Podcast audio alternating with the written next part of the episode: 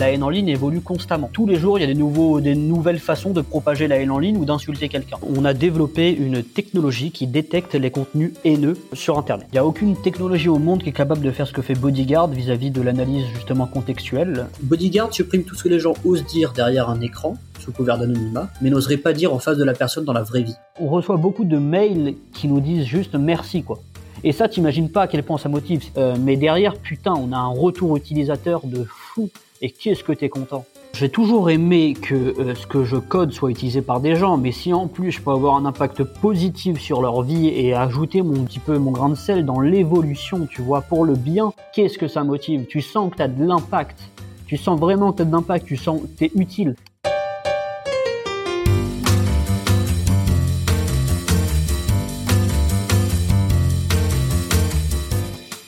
Vous écoutez La Combinaison, le podcast qui part à la rencontre de personnes exceptionnelles qui ont réussi dans leur domaine.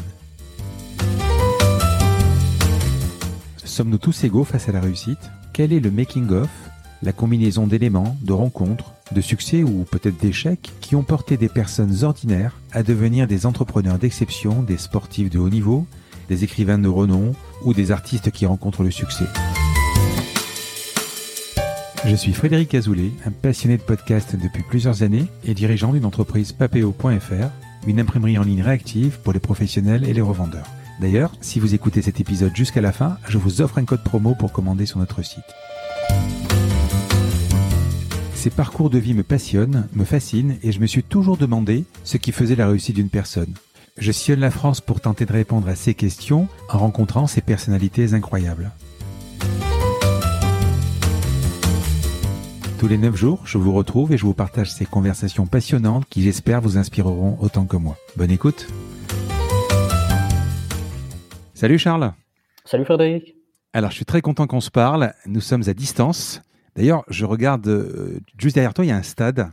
Ouais, c'est quoi ce stade on est de... Faudrait que tu me fasses une photo quand même. Hein. Ouais, à, chaque, fois tout le monde demande ça. On est de, dans l'accélérateur euh, d'Alliance, dans l'Alliance Riviera, qui est le stade euh, de Nice, et, euh, et, hmm. on est une boîte à Nice. Donc, et si les gens posent la question, oui, on doit évacuer pendant les matchs, et donc du coup, je ne peux pas regarder les matchs. Bon, les matchs, il ne doit pas y en avoir beaucoup là. Ah si, remarques, tu, tu en as ceux qui sont à huis, à huis clos en fait. Eh oui, c'est à huis clos, mais même à huis clos, on doit quand même évacuer. Donc Charles, tu es le cofondateur de Bodyguard une application, alors moi j'appelle ça une application bouclier en fait, qui permet de protéger les utilisateurs contre le cyberharcèlement sur les réseaux sociaux. Sur le papier, ça semble assez simple, mais j'imagine que c'est hyper compliqué à mon avis à mettre en œuvre. Nous allons largement y revenir, décrire ton parcours et tenter de comprendre la combinaison d'éléments qui t'a amené là où tu es. Mais avant tout, Charles, je voudrais que tu me dises quelques mots sur toi. Alors, faisons ça. J'ai pas trop l'habitude de, de parler de moi. Euh, donc moi j'ai 25 ans, euh, j'ai fondé mmh. Bodyguard il y a 3 ans. Euh, j'ai un parcours un petit peu atypique. J'ai commencé la programmation à l'âge de 10 ans. Euh, alors, j'ai pas fait directement d'une une technologie telle que Bodyguard à 10 ans. Hein. J'ai commencé avec mmh. des petits scripts, euh, mais bon là, la curiosité m'est venue à 10 ans. Euh, et c'est ça le début de tout. Je pense qu'on va y revenir et c'est super important d'être curieux. Euh, donc j'ai commencé la programmation vers 10 ans, enfin du moins à m'intéresser à la programmation vers 10 ans. Euh, vers 15 ans, je commençais déjà à faire mes premières applications mobiles, sites internet, etc. Et ensuite j'ai eu mon bac à 18 ans et après j'ai pas fait d'études. J'ai rejoint une première boîte pour me faire un petit peu la main et ensuite j'ai lancé Bodyguard à 21 ans et demi, 22 ans. Alors, je, forcément, moi, je suis un fou d'informatique et, là, tu piques ma, curiosité. Euh, tu dis, je, codais à 10 ans euh, et je faisais mes premières applis à, à 15 ans. Bon, 10 ans, c'était quoi? C'était euh, quel, quel, langage à l'époque? Bah, ah, J'ai commencé avec, en fait, c'était du Bash, tu sais, les petits, les petits scripts que tu que exécutes dans ton dans ton CMD, dans, dans tes commandes, dans ta dans ton invite de commande en français. En PC Ouais, sur sur Windows et euh, mmh. et voilà mes premiers scripts c'était ça. Euh, mon tout premier script ensuite. C'était quoi l'auto l'auto exact bat non c'était pas ça à l'époque ça s'appelait pas comme ça? Oh je sais. Bat. Je sais plus ouais, je, je, sais plus c'était du du batch ouais mais c'était c'était quelque chose comme ça et euh, et c'était tout bête hein c'était des trucs qui qui tu vois un système de menu tu pouvais afficher l'heure faire des calculs enfin c'est euh, c'était vraiment le, le B à bas de l'algorithmie mais mais, ça m'est venu tôt et, et ça m'a tout de suite passionné. Je pense que c'était le plus important. Alors c'est un peu bizarre, mais c'est en fait c'est dû la, question aussi qui, revient souvent, c'est euh, comment comment c'est possible qu'à 10 ans tu t'intéresses à ce genre de choses? Euh, c'est mon père qui m'a mis un ordinateur dans ma chambre à 10 ans sans internet. Et en fait, le sans internet euh, est le début de tout. C'est-à-dire que j'avais très vite fait le tour de, de, de l'ordinateur. Et, euh, et, et je, je, me suis dit, mais bon, bah maintenant, à mon tour de, de, vouloir créer la même chose que je vois, je me suis posé la question de comment comment comment fonctionnent ces choses-là. Et ça vient de là le début. Euh, alors que je pense que si mon père m'avait mis Internet directement, j'aurais pu utiliser l'ordinateur euh, comme source de divertissement. Oui, parce que tu as 25 ans, donc tu es né quoi en, en, en 1995 Oui. Euh, donc, euh, tes 10 ans, tu avais 2005, on était, déjà, on était déjà bien dans l'Internet quand même. Yes. Et, euh, et, et, si ton père te l'a pas mis, c'était euh, pour te faire travailler sûrement à l'école, une sorte de censure pour, pour pas que tu passes tes journées à faire ça. quoi. C'est ça, j'ai toujours eu euh, j'ai eu, euh, je pense qu'on va parler de ça après, mais j'ai eu des, des, parents extraordinaires. Mais j'ai toujours eu d'un côté mon père qui me, me poussait vers l'informatique et de l'autre côté ma mère qui disait non, il passe trop de temps devant l'informatique, il faut qu'il fasse ses devoirs, euh, etc. Euh, donc j'étais un peu tiraillé entre les deux. Euh, maintenant c'est plus le cas et euh, c'était assez drôle. Qu'est-ce qu'ils faisaient tes parents? Alors ma mère, euh, ma, ma, ma, en fait, j'ai deux grandes sœurs. On était, on est trois mmh. enfants. Ma mère, pendant une grande partie de sa vie, nous a élevés. Euh, mmh. Pendant que mon père a un peu tout fait. Il a eu des pressings, une agence de voyage, euh, des agences de voyage. Ensuite, il a bossé un petit peu euh, en bourse pour pour, pour, pour son compte. Euh, et ensuite, ma mère, euh, en fait, il y a eu la, la, la, la crise. C'était en 2000, la crise de 2008. Du coup, mon père a mmh. arrêté son activité un peu de trader boursier. J'ai jamais su comment appeler ça. Et ma mère, euh, qui est une ancienne danseuse professionnelle, a repris euh, la danse et s'est mis à donner des cours de danse euh, au début dans une école comme ça pour essayer de, de gagner un peu d'argent. Euh, C'était une période un peu, un peu compliquée, je dois avouer. Euh, et maintenant, ma mère a sa propre école, euh, a, a, ses propres professeurs. Enfin, tout va tout va bien pour elle. Et en fait, maintenant, ce qu'ils font, c'est que ils sont les deux à gérer l'école de danse et une école de danse slash gym slash pilates. Et, et, maintenant, mon père aide ma mère sur tout ce qui est sur tout l'aspect administratif, etc. Et ma mère continue de donner des cours. Oui, parce que tu disais ton père, euh, tu as dit la phrase, ton, mon père m'a mis un ordinateur dans ma chambre. Euh, c'était pas anodin, c'était pour effectivement te faire découvrir un peu le monde de l'informatique, euh, qui est peut-être parallèle à tes études, hein, qui euh, bon aujourd'hui ça en fait ton métier. Hein. C'était pour ça, quoi. C'était. Euh... Ouais, mon père a toujours été passionné d'informatique. Euh, ah oui, voilà. Il, il, a toujours voulu avoir les dernières technologies. Euh, je me souviens d'ailleurs d'un peut-être il y a, il y a 15 ans d'ailleurs, il avait acheté quoi un PC, un PC portable sous Windows épais, euh, épais de, de, de, 10 cm qu'il avait payé mmh. peut-être 3000 euros maintenant. Et le, le truc c'était euh, 64 MO de RAM, euh, un processeur single core, 4, 64 gigas de disque dur. Euh, maintenant quand, quand, quand on voit ça, c'était c'est assez drôle de se souvenir de ça. Mais voilà, il a toujours été euh, un peu avant-gardiste vis-à-vis des technologies et euh, il m'a mis un ordinateur euh, et c'est ça c'est ça qui a tout changé. Euh, mais peut-être qu'il s'en est pas rendu compte parce que je pense que mm. avant je montais des signes de, de, de curiosité comme beaucoup d'enfants. Euh, mais c'est ça vraiment le déclic c'est cet ordinateur euh, sans internet puis après avec internet en cachette euh, sans que ma mère et sans que mes sœurs le sachent. Parce que sinon ça allait euh, faire des problèmes au sein de la famille parce que mes sœurs allaient être jalouses. Mais voilà voilà voilà de, de, de... Ouais. ça, ça, si, ça part de là. à 20 ans près, on a la même histoire. Euh, alors moi, on se posait évidemment pas la question de savoir s'il y avait Internet ou pas, euh, mais c'est vrai qu'à l'époque, tu avais euh, bah, soit les jeux, si tu n'avais pas Internet, soit les jeux, tu pouvais jouer, acheter des jeux, enfin des, des, des à l'époque c'est des disquettes, maintenant c'est des, tu les télécharges. Mm. Mais sinon, quand tu es confronté à un ordinateur qui n'a pas d'internet, tu es obligé de créer toi-même les choses. Exactement. Euh, c'est ça. Et quand tu dis à un moment, euh, je faisais des applications mobiles, euh, c'était quel, quel langage et pour quel mobile? Alors, j'ai commencé vers 14 Parce que ans. Parce que 2005, donc, alors 14 ans, il y avait déjà, donc, tu avais, ça devait être 2000, 2009, il y avait déjà l'App Store.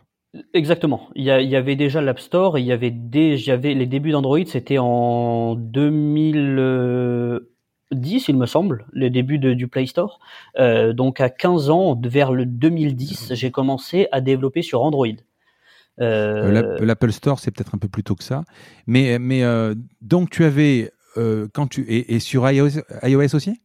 J'ai commencé d'abord sur Android euh, parce que alors ah. c'est assez, marrant. Euh, Donc je fais mes premiers scripts vers 10 ans, vers 13 ans, je commence sérieusement à faire des à 13 ans en fait, j'achète un, un, livre euh, qui s'appelle c'est le seul livre que j'ai vu de ma vie, que j'ai lu de ma vie, c'est un livre qui s'appelle Programmer en Java euh, qui fait 1000 pages et euh, c'est le seul vraiment le, littéralement le seul livre que j'ai lu de ma vie. On en reviendra là-dessus mais c'est important que je m'explique là-dessus. Et donc je commence à 13 ans à apprendre le Java qui est derrière la technologie Bodyguard, d'ailleurs toujours d'actualité, c'est assez marrant.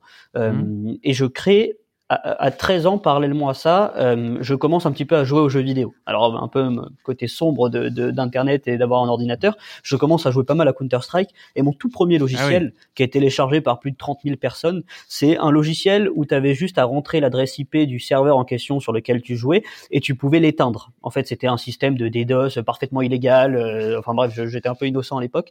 Euh, mais mon, mon, premier logiciel, c'était pour faire cracher des, des serveurs de jeux. quoi. Euh, c'était un challenge technique super intéressant et, et, euh, et c'était lié à ça. Il a été utilisé par pas mal de monde. Ensuite, je l'ai arrêté bien sûr dès que, dès que ça prenait un peu, un peu ça prenait un peu trop d'ampleur. pas Je le vendais pas. J'ai jamais rien vendu. J'ai jamais, vendu, j'ai jamais vendu aucun de mes logiciels et euh, parce que la satisfaction de que des gens utilisent ce que je crée me suffit et me suffit d'ailleurs toujours.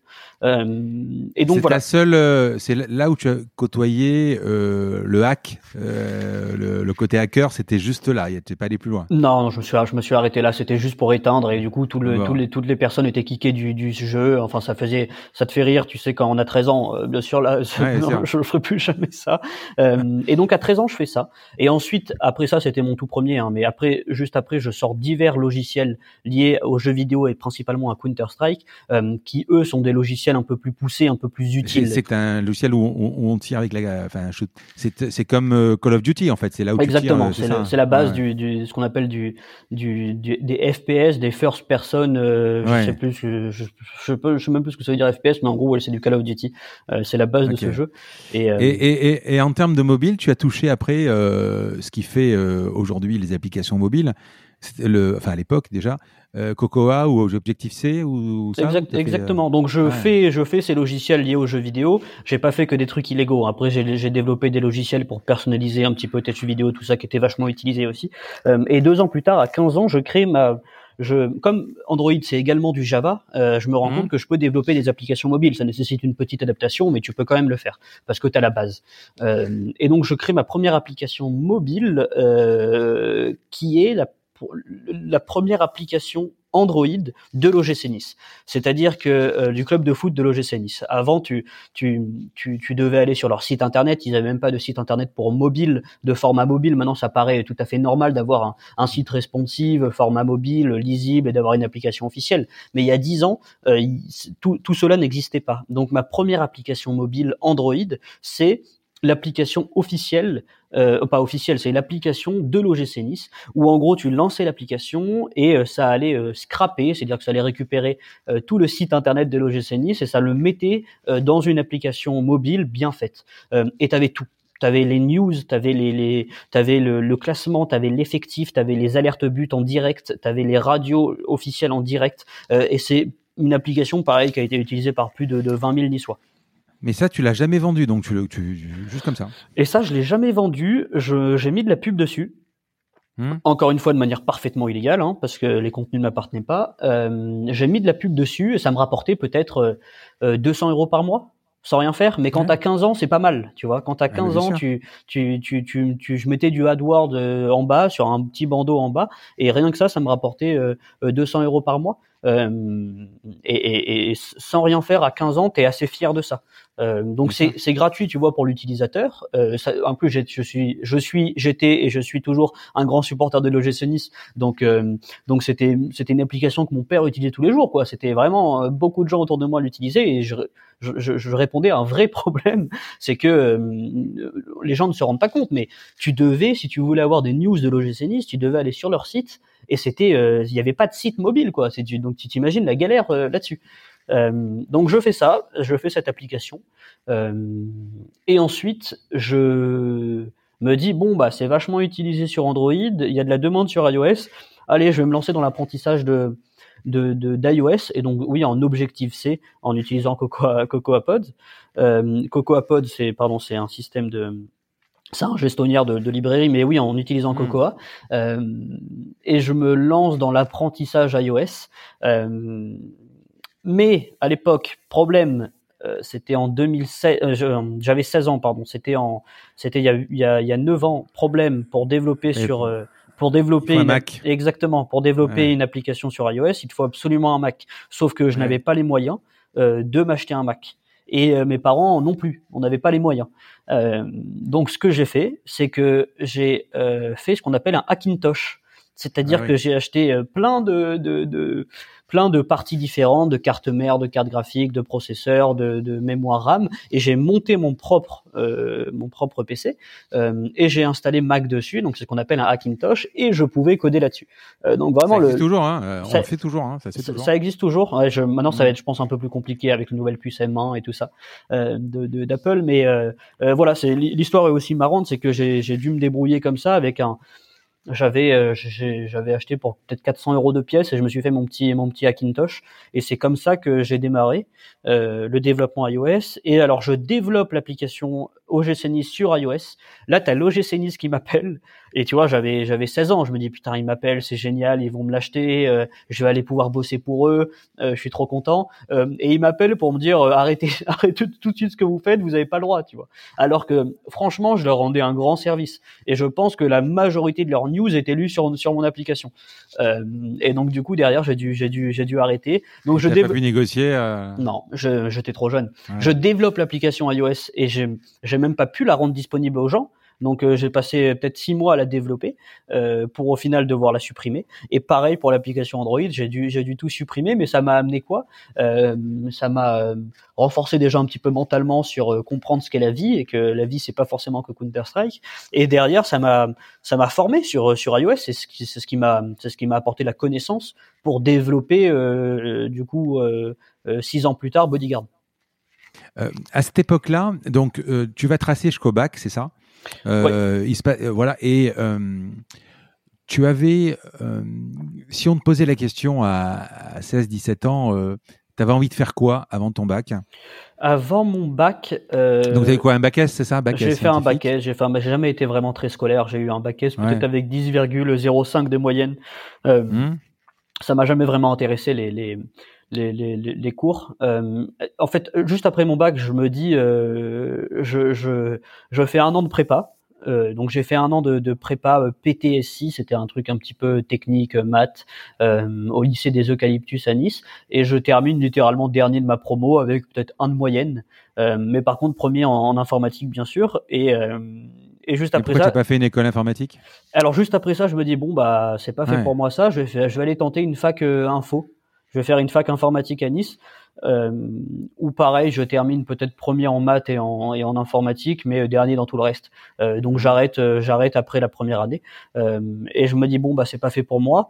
Euh, j'ai pas mal, j'ai pas mal d'avance d'un point de vue informatique sur les autres. Je trouve ça dommage de faire des études où en fait c'est normal en fac informatique la première année ils t'apprennent la base du développement parce qu'il y a des gens qui n'ont qui, ne connaissent pas l'informatique, qui ne connaissent pas le développement informatique, et donc c'est normal de leur apprendre la base euh, de, la programmation. Et je trouvais vraiment que je perdais du temps et que je perdais les années d'avance. Euh, et je me dis putain c'est trop dommage quoi j'ai un peu d'avance euh, c'est trop dommage de pas en profiter et avant mon bac moi ce que je voulais toujours faire c'était une boîte de développement informatique d'applications mobiles une agence de, développement d'applications euh, mobiles euh, en me disant bah voilà je vais, euh, créer ma, propre entreprise et je vais faire des applications mobiles pour les gens. et maintenant avec le recul, je me suis rendu compte que je me serais pas mal ennuyé en faisant ça. Qu'est-ce qui se passe après? Alors après ça, il se passe que en fin à la fin de ma première année d'informatique, euh, euh, il y a, euh, quelqu'un qui s'appelle Ronnie Dahan qui me, contacte pour faire, pour faire les applications mobiles d'une de sa startup. Donc je rejoins sa boîte en tant que cofondateur CTO pour lui faire toute la partie technique. une boîte qui s'appelait euh, Time Note, c'est un calendrier social connecté. Je pense que tu vas, tu vas y venir un petit peu après, mais donc voilà, quelqu'un m'approche, euh, pas du tout quelqu'un de la tech qui me dit bah j'ai ces idées là, euh, tiens j'ai 10 000 euros de budget, euh, est-ce que tu peux me le faire? Je te dis, je dis ouais avec plaisir, je vais te les faire. Donc tu vois, c'était dans ma tête, c'était un peu le début de ma boîte de, de développement d'applications mobiles, j'étais content. après il me propose de, de, je développe les applications, il me propose de le rejoindre un peu en tant que cofondateur, je dis oui. et en fait c'est ouais, et c'est grâce à ça que j'ai eu l'autorisation un peu officielle de mes parents de ne pas faire d'études et de tout arrêter. Tu vois, c'est ça qui a un petit peu rassuré mes parents en disant bon bah il est CTO, ils, ils, comprenaient pas vraiment ce que je veux dire, tu vois, être, être, CTO ça veut tout et rien dire, tu peux être CTO dans une boîte qui marche pas et ça peut être grave quand t'es jeune. Euh, donc eux ils disaient bon bah c'est bien, euh, on sait pas trop si ça marche ou pas, mais bon allez, il est jeune, on va le laisser faire. Et c'est ça en fait qui m'a fait arrêter totalement les cours, totalement l'école. Et, euh, et donc je me je me lance dans ce projet euh, pendant un an et demi. Donc c'est de, de, de, de, 19 ans et demi, 20 ans à 22 ans. Euh, et au bout de deux ans, je vois bien que le truc ne marche pas. Euh, euh j'ai des désaccords avec mon, mon, mon le, le, fondateur. Euh, je, me, je trouve que je perds mon temps. Quoi. Là, c'est en quelle année? Ça, c'était en ça, c'était donc il y a 4 ans. Il y a, il y a 5 ans. Il y a 5 ans, c'était en 2015. D'accord. 2016. Ok. Euh, donc, tu t'entends pas? Je m'entends pas. Je m'entends pas. Le projet décolle pas. Euh, on avait peut-être 20, 20 000, 30 000 utilisateurs. Et, euh, et du coup, je je pars, mais je pars, mais sans aucune idée de ce que je vais faire. C'est-à-dire qu'il y a un truc terrible, c'est que pendant euh, juste après mon départ, pendant six mois, je suis en pyjama dans ma chambre. Euh, ma copine m'avait quitté à l'époque, euh, limite au bord de la dépression, quoi. Euh, je suis totalement perdu, j'ai pas d'études, j'ai rien, euh, j'ai tout appris par moi-même, donc j'ai pas de bagage technique. J'ai un bagage technique, tu vois, parce que j'ai appris tout tout seul, euh, mais j'ai pas le la professionnalisation nécessaire pour forcément aller travailler dans une boîte, euh, ou alors oui en tant que développeur junior, quoi, parce que j'ai j'ai pas tout ce qu'il me faut avec, donc je suis limite euh, pas en dépression, mais mais limite quoi. C'est vraiment une période très très sombre de ma vie. Oui, mais je, je, je suis d'accord, mais là tu me dis tu me dis ouais, je, suis en pyjama, je sais pas trop quoi faire. Euh, grosso modo, t'as pas de métier, mais en fait t'en as un puisque tu sais faire quand même. Je t'as juste pas un boulot. T'as un métier, mais t'as pas un boulot. Quoi. Mais par contre, c'est pas mal parce que tu te dis, euh, tu, tu, tu, peux contacter des startups et leur dire, écoutez, moi je développe en, en, je fais des applications mobiles, ça vaut une blinde des applications mobiles. Ouais, je peux venir bosser chez vous, quoi. Ouais, t'as quand même un métier dans les mains, quoi. Ouais, mais j'avais pas envie de faire ça. Tu vois, le problème de, de, de ces deux ans passés dans mon dans l'ancienne boîte, c'est que je j'ai compris ce qu'était un entre guillemets l'entrepreneuriat, j'ai compris ce qu'était le fait de ne pas avoir de patron et de de faire ces de ne devoir de rendre de compte à personne. Euh, et le problème, donc je suis dans une, une, impasse très compliquée. Je suis très jeune, j'ai pas de bagage technique, euh, mais derrière j'ai cette volonté de ne pas forcément travailler pour quelqu'un, euh, et c'est très compliqué parce que du coup je ne sais pas quoi faire de ma vie. Et, et, et, enfin je ne sais pas quoi faire de ma vie pendant ces six mois-là, tu vois. Et on est jeune et dans sa tête il se passe plein de trucs. Et euh, une rupture c'est compliqué aussi à cause de ça. Et, et je, tu vois tes parents qui se disent putain mais qu'est-ce qu'il est en train de devenir, tu vois, qu'est-ce qu'il va faire de sa vie, euh, et tout ça, c'est des choses, c'est des choses très très compliquées. Et derrière, on, va on va on va en venir, mais derrière, euh, je sais. Le, la, volonté de, derrière de créer Bodyguard, franchement, je, suis entre guillemets assez fier de moi euh, parce que ça nécessitait quand même de pas mal de motivation au départ. Je, je t'expliquerai après pourquoi, tu vas comprendre. On va parler de Bodyguard. Bodyguard, est-ce que tu peux me le pitcher en deux minutes? Alors, euh, Bodyguard, on a développé une technologie qui détecte les contenus haineux sur, sur Internet, euh, avec hmm. une précision de 90% de détection, entre 90 et 95 selon les domaines, pour seulement 2% de faux positifs. Euh, par hmm. contenu haineux, je parle de, de, de, de contenu lié aux cyberviolences, donc les insultes, les menaces, euh, tout comme le discours de haine avec le racisme, l'homophobie, enfin tout ce qui est illégal, quoi. Euh, tout ce qui est haine en ligne, je pense qu'on voit très bien ce que c'est. Je développe cette technologie et cette technologie-là, je l'ai mise dans une première solution qui s'appelle Bodyguard, qui est une application mobile qui est gratuite et qui vous protège en temps réel du cyberharcèlement sur vos réseaux sociaux. Euh, je pense qu'on va y revenir un petit peu plus tard. Euh, grâce à grâce à grâce à ça, j'arrive à lever des fonds, monter une équipe, et donc cette technologie-là, je me suis rendu compte qu'elle avait un, besoin et une application un petit peu partout. Donc je la mets à la fois dans l'application mobile qui est destinée aux particuliers. Euh, on a également développé un plugin dans cette application mobile pour qu'on appelle Bodyguard pour les familles qui va alerter les parents en temps réel si leurs enfants sont victimes ou auteurs de cyberharcèlement sur Internet.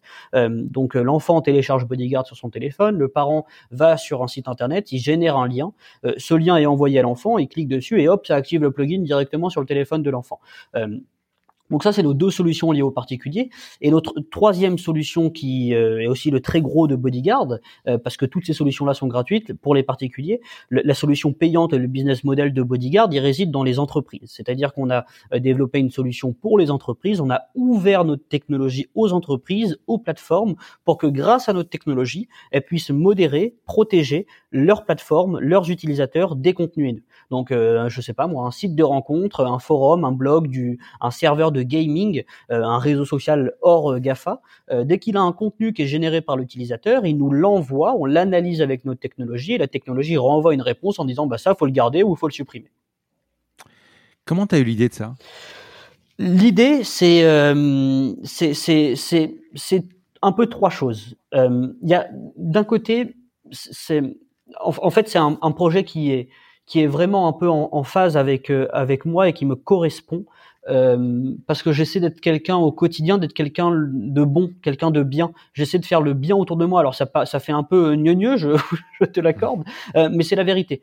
Euh, donc l'idée à la base, elle vient sur cette euh, volonté, dans un premier temps, euh, de, de, de, protéger les gens du cyberharcèlement, parce que je suis tombé en 2000, bah, il, y a, il y a du coup il y a trois ans, je suis tombé sur un article qui expliquait qu'il y avait 60 suicides par an à cause du cyberharcèlement. Et moi, me dire que il y a 60 personnes et principalement des jeunes qui se suicident à cause de contenus digitaux, je trouvais ça inadmissible. Donc ça, c'est le point de départ, c'est cet article-là.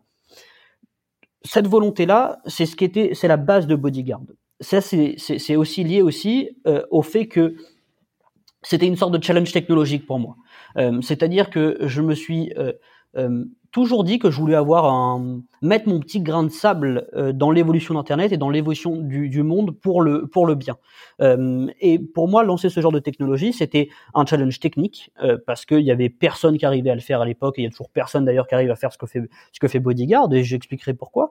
Euh, donc je me lance un peu dans ce challenge technique. J'ai la chance de pouvoir rester chez moi, travailler chez moi sans pression. Euh, donc c'est ces deux choses, la volonté de lutter contre contre ces contenus haineux et un peu aider ces gens parce qu'on aide beaucoup les gens en vrai et je vois pas pourquoi on les aide pas sur internet euh, et ce challenge technique. Et la troisième chose qui nous pousse de plus en plus dans, dans, dans Bodyguard, c'est quelque chose qui est en train d'arriver, mais je pense qu'on va l'aborder un petit peu après, euh, c'est l'autocensure. C'est que ça devient également un vrai problème que je n'avais pas forcément identifié à l'époque. C'est que de plus en plus de gens n'osent pas s'exposer, s'exprimer publiquement sur Internet de peur de se faire insulter, moquer. Euh, et à l'époque où Internet est vraiment le lieu de toute la création, euh, je trouve ça euh, scandaleux, très grave euh, que qu'on ne puisse plus pas s'exposer de peur de se faire insulter. C'est très grave qu'il y ait des journalistes euh, qui quittent Twitter tous les jours parce qu'ils se font insulter. C'est quelque chose d'extrêmement grave. Euh, et donc, ça devient un petit peu le troisième Il y a, y a un truc qui est sorti là. Euh, comment s'appelle LOL quelque chose Non, il n'y a pas un truc qui est sorti avec les journalistes? Euh, justement sur ceux qui, qui, quittent Twitter pour ça. Euh, je sais plus comment ça s'appelle. Il y avait, il y a eu le Ligue du LOL à un moment donné? Comment tu, ouais, c'est ça. La Ligue du LOL, c'était il y a deux, il y a voilà. un an et demi? Qui était qui était aussi un vrai problème. Euh, c'est, c'est, tu, tu, tu rejoins le problème du des cyberviolences et du cyberharcèlement. Euh, ouais. Mais voilà, tu vois, c'est ces trois choses. Un, la volonté de de de, de faire quelque chose de socialement bon euh, et ça vraiment, je, ça fait gneugneux, mais Bodyguard, on est une entreprise sociale. Ça veut pas dire qu'on fait pas de chiffre d'affaires, et ça veut pas dire qu'on veut qu'on veut qu'on veut juste être à l'équilibre. On a des ambitions énormes pour Bodyguard, mais on a un modèle hybride qui est un win-win situation entre les particuliers et les entreprises. Et, euh, et moi, je trouve ça génial, et je suis extrêmement fier d'être arrivé à ce stade-là, c'est-à-dire de pouvoir d'un côté proposer la solution gratuitement aux particuliers et vraiment répondre à la mission de Bodyguard, et de l'autre côté euh, ramener du chiffre avec les entreprises. Tu vois, ce modèle hybride, euh, c'est quelque chose d'extrêmement compliqué, et moi je suis euh, super fier d'être arrivé là. Bon, alors j'allais te poser la question, euh, enfin, je, je, maintenant je, le, je, je l'ai compris, hein, euh, au niveau du développement, c'est toi qui l'as fait, de A à Z, j'imagine, au début J'ai tout fait. Au début, j'ai tout, tout fait moi-même, de, de, depuis le début jusqu'en octobre 2019, donc il y a un an, euh, où je lève 2 millions d'euros pour justement recruter une équipe. Euh, mais en gros, si tu veux, je, à l'époque où je lève 2 millions d'euros, j'ai, je suis tout seul dans ma boîte, sans chiffre d'affaires, euh, sans employé, sans bagage technique, juste avec une application mobile qui fonctionne et une technologie qui fonctionne qu'en français et qui a 20 000 utilisateurs. Pourquoi 2 millions? C'est toi qui demandes 2 millions ou on te propose 2 millions? On m'a proposé de l'argent. Et à un moment, j'ai dû en refuser d'ailleurs à un moment donné. Euh, ça fait ça fait petit con, ça je te l'accorde, Frédéric. Mais euh, c'est des problèmes de riches. Euh, comment ça, comment ça, j'ai dû en refuser? J'avais des j'avais des, des, des, des, familles, des business angels ou des fonds qui voulaient mettre un ticket, et j'ai dit non. Là, ça me sert plus à rien, si ce n'est me diluer un peu plus. donc donc je, je, refuse et je refuse. Non, non mais tu, quand tu fais ta quand tu fais ta levée de fonds, quand tu vas pitcher et tu fais ta levée de fonds. tu es tout seul, tu as une appli qui est développée tu as finalement tes 2 millions, euh, ils vont te servir essentiellement au marketing, j'imagine, et à embaucher évidemment des gens pour aller pour accélérer. Mhm. Mais euh, pourquoi pas 500 000 Pourquoi pas 800 000 Pourquoi pas pourquoi 2 millions? C'est beaucoup d'argent 2 millions. Tu sais quoi? C'est terrible ce que je vais te dire, mais je ne sais pas. C'est-à-dire que j'ai levé, euh, enfin maintenant avec le recul, mais je auprès me dis de qui tu l'as levé? Auprès de qui de StarQuest, qui est le fond lead, euh, StarQuest qui m'aventure plug and play des grosses euh, family office, euh, des business angels, et, et, et, maintenant je me dis avec avec le recul, hein, et maintenant que je je vis un peu plus dans cet écosystème, je me rends compte qu'ils ont été cinglés de donner 2 millions d'euros à un mec seul, sans chiffre d'affaires, qui a aucun bagage technique, qui a pas de réseau, euh, qui a en plus levé une bonne valorisation, mais ça malheureusement je pourrais pas le dire. Euh, je me dis que franchement ils ont été couillus de de de de, de me suivre là-dessus. Je n'avais même pas de business model. C'est-à-dire que hmm. je suis arrivé avec une technologie, une application, une technologie qui marchait super bien et elle marche toujours aussi bien. Et ça, j'avoue que c'est, je pense, un des facteurs clés. Euh, mais j'arrive juste avec ça. Je n'ai aucun aspect financier, aucun business model, aucun cash burn. Euh, j'arrive, je dis juste, bah, j'ai besoin de. un deck. J'ai un, un, deck, j'ai un deck, euh, j'ai un deck euh, qui présente la, la, boîte. Mais un PowerPoint quoi un PowerPoint, mais derrière le business mm. model qu'on a envoyé, il fait, il faisait peut-être 10 euh, lignes. Il avait, il voulait strictement rien dire, aucun plan, rien du tout. Euh, mais on, juste. On, euh, t'avais quoi? T'avais 23 ans? J'avais, euh, j'avais 20, ouais, 23 ans, ouais. Quand tu dis on, aujourd'hui je comprends parce qu'aujourd'hui tu as recruté, mais à l'époque on c'était toi. C'était moi. C'était euh... c'était moi, j'étais accompagné de quelques mentors, mais qui passaient pas leur 100% euh, de leur temps à m'aider. Ils m'aiguillaient sur certains points, mais au final, c'était moi, mon petit mon petit PD, mon petit deck de de, de 10 pages euh, et ma conviction, quoi. Tu vois, je, je, je, il y a un truc que je fais bien, c'est que j'arrive à bien vulgariser les choses, que ce soit technique ou non technique, j'arrive à bien les vulgariser et, euh, et j'ai assez de, j'ai beaucoup de passion dans mon discours parce que euh, je suis passionné par ce que je fais, je suis passionné par le, par, ce sujet de la modération, je suis passionné par l'impact qu'on a sur le monde et, euh, et ça j'arrive à le transmettre. C'est, je pense ma, ma seule qualité un peu hors technique, tu vois, c'est, c'est, c'est, c'est ce côté-là. La roadmap technique, j'ai lu que tu avais pour monter Bodyguard, pour apprendre. Donc évidemment, on va parler, on va en parler du produit exactement. Mais juste avant ça, euh, il y a de l'IA, forcément. Il y a du machine learning, forcément. Mais toi, avant ça, pour apprendre à la machine comment ça fonctionne, tu es obligé de lire et de, de lire des, des, tonnes de commentaires de, de, sur les réseaux sociaux.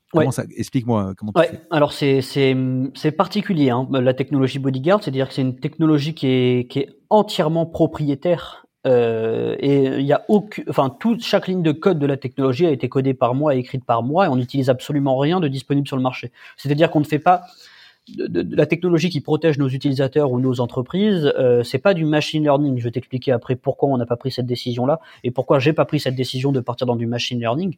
Euh, mais euh, mais euh, c'est quelque chose, je pense, d'important. Alors ça, c'est un gros sujet.